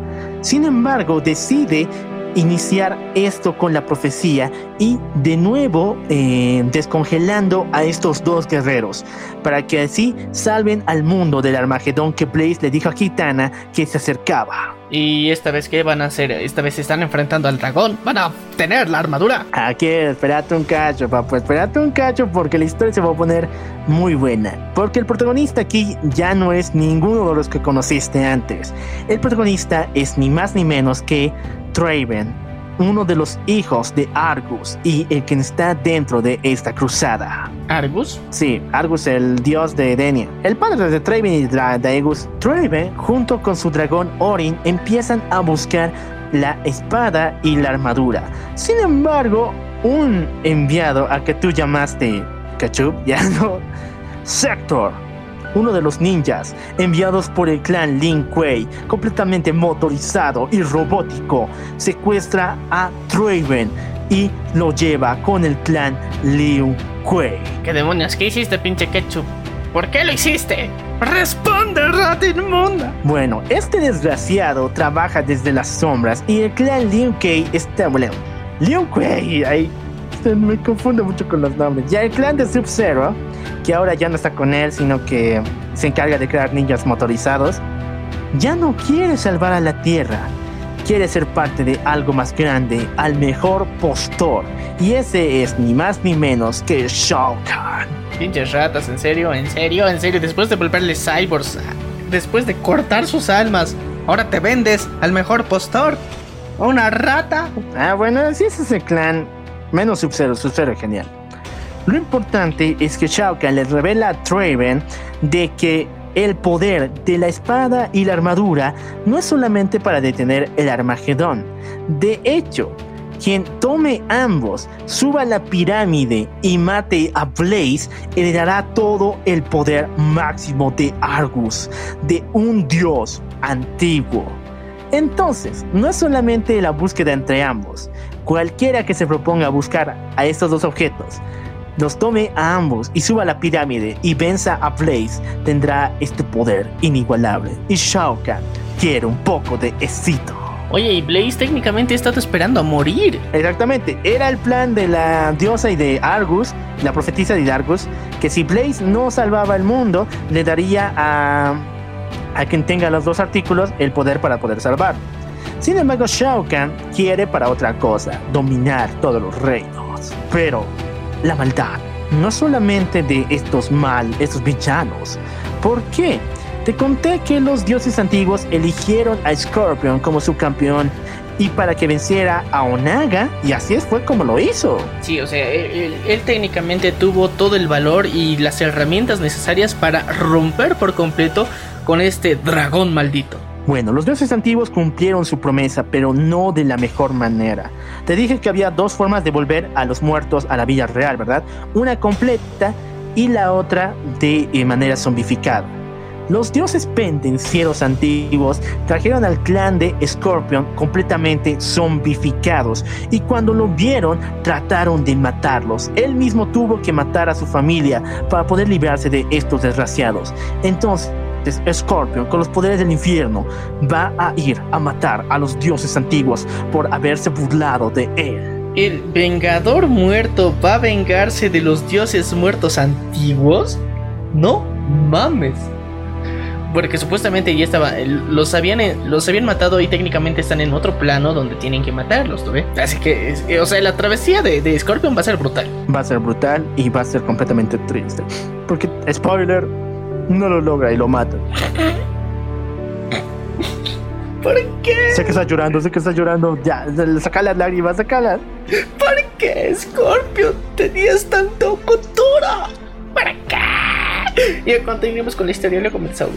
Secuestrado por el clan Liu Kang y también por Sector y Shao Kahn, nuestro Traven no puede completar la travesía. Sin embargo, él tiene amigos en el Olimpo, ya que Sub-Zero viene a salvarlo y llevarlo hacia su guarida. Aquí es donde Sub-Zero le revela a Traven la realidad de estos dos objetos, porque él ha estudiado e incluso los ha buscado por mucho tiempo.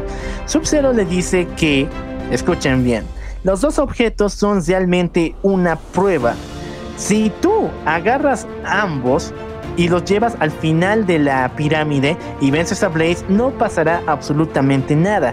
Tienes que elegir uno de dos, la espada o la armadura. Si es que eliges la espada, harás que el mundo se destruya para poder rehacerse en uno nuevo, matando a millones de inocentes.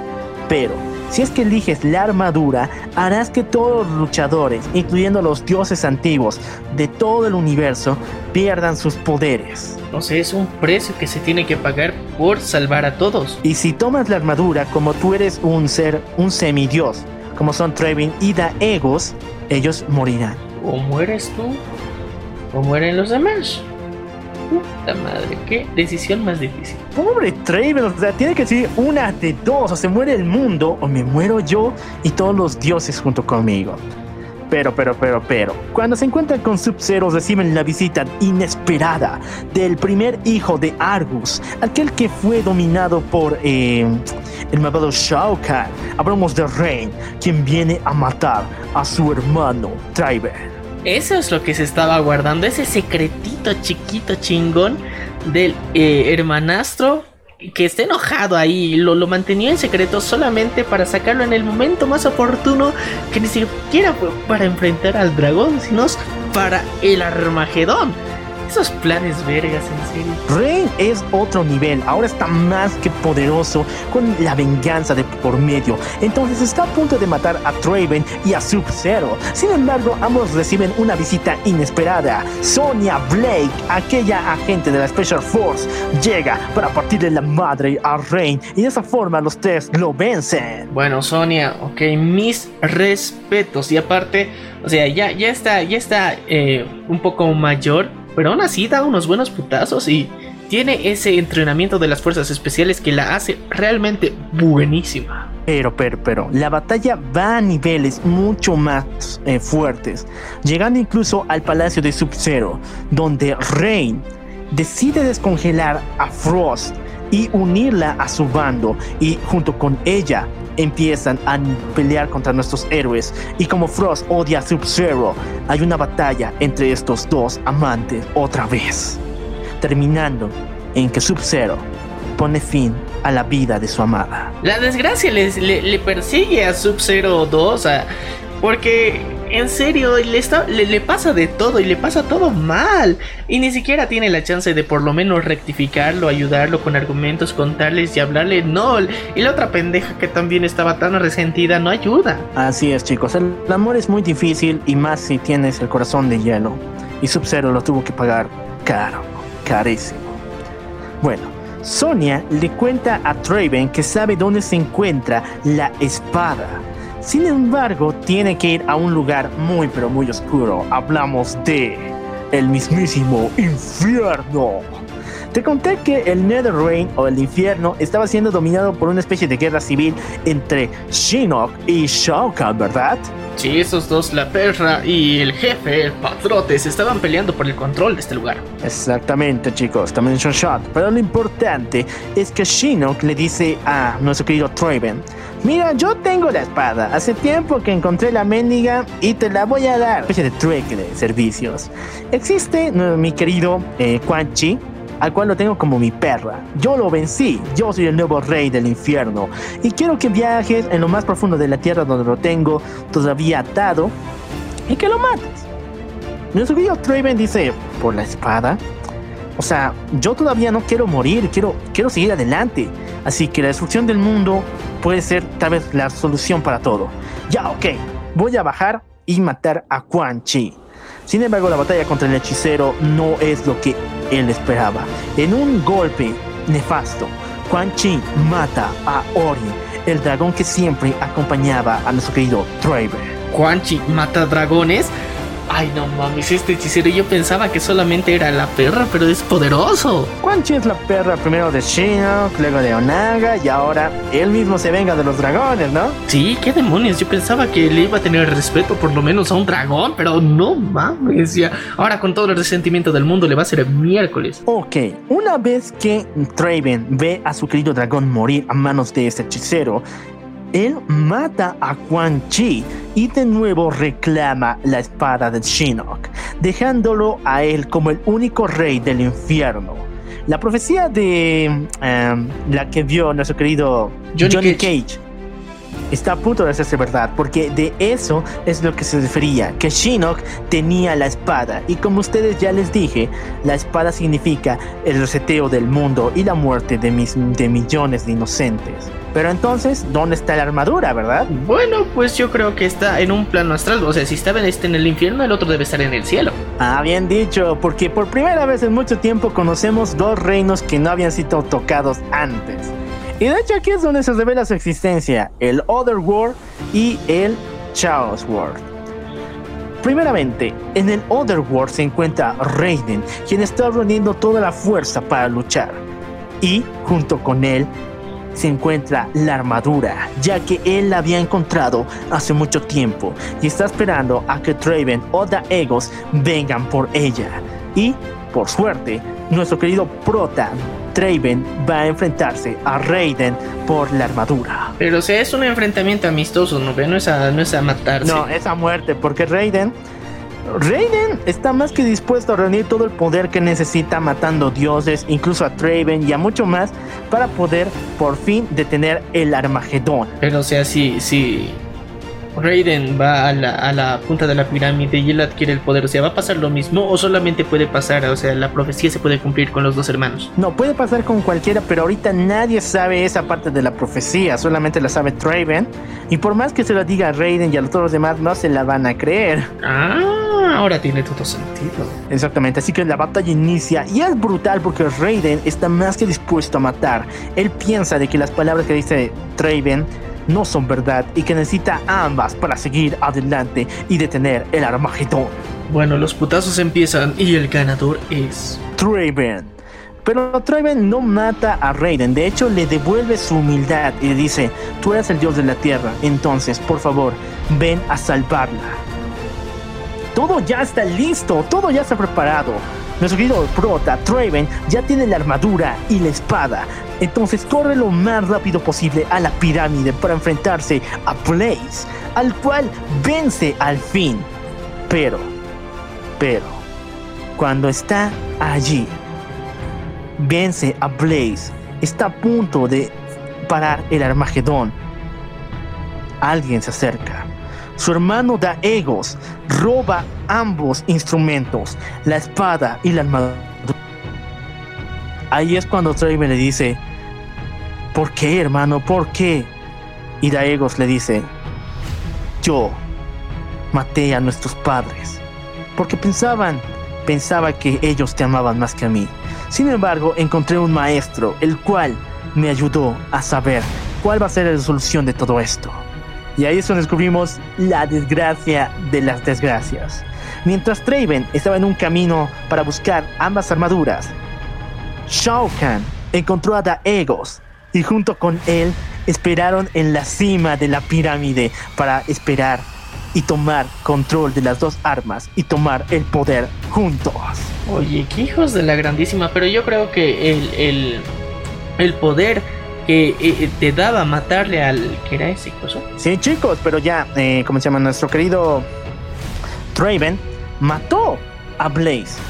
Es decir, ya tenía el poder para detener el Armagedón. Pero si es que si es que no matas a Blaze, no tienes no reúnes en sí los requisitos y él mató a Blaze, los otros no. Sí, pero ahí es cuando justamente ambos toman los dos artículos, se lo quitan de encima. Pero igual, pues tú eres el que has matado a Blaze, o sea, todo el poder ha- se ha transferido a tu cuerpo, no a las armas, así que técnicamente tú sigues teniendo más poder que ellos, aunque te quiten las armas. Sí, sí, pero digamos que esto es Mortal Kombat y necesitas las dos armas para, no sé, seguir adelante. Entonces, en la cima de la pirámide empieza la batalla final.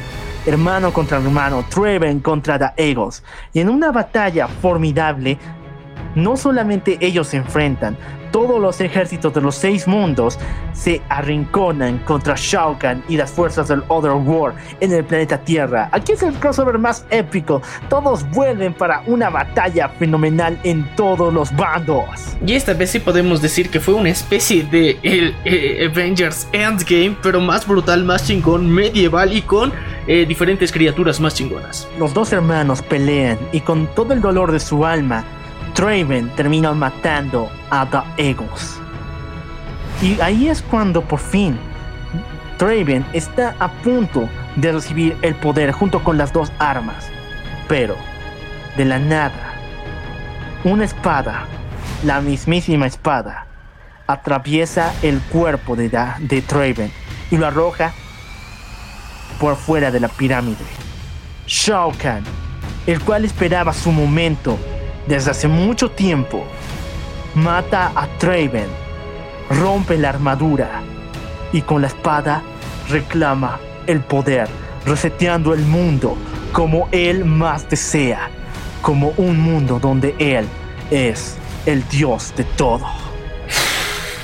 Todo este viaje, todo este, este, este, este recorrido para que este maldito, ¿ves? Es una rata, es una rata, insisto, es una rata.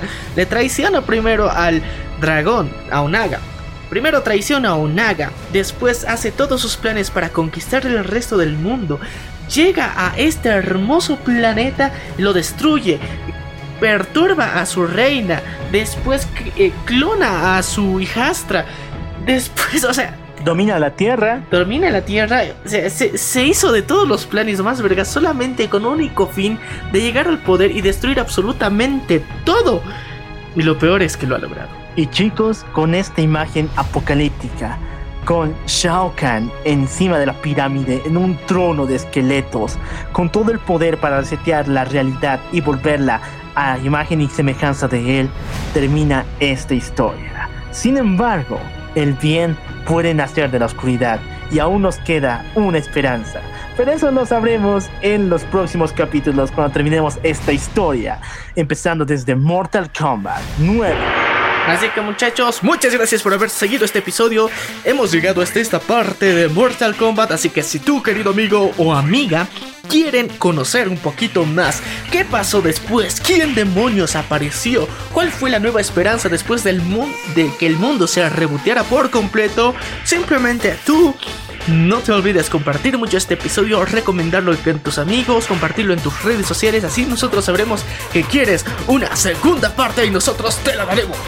Y bueno, eso fue todo por el día de hoy. Yo soy el Loco Alf. Y yo soy Maniac, Y esto fue... la venganza del troll. Nos vemos a la próxima.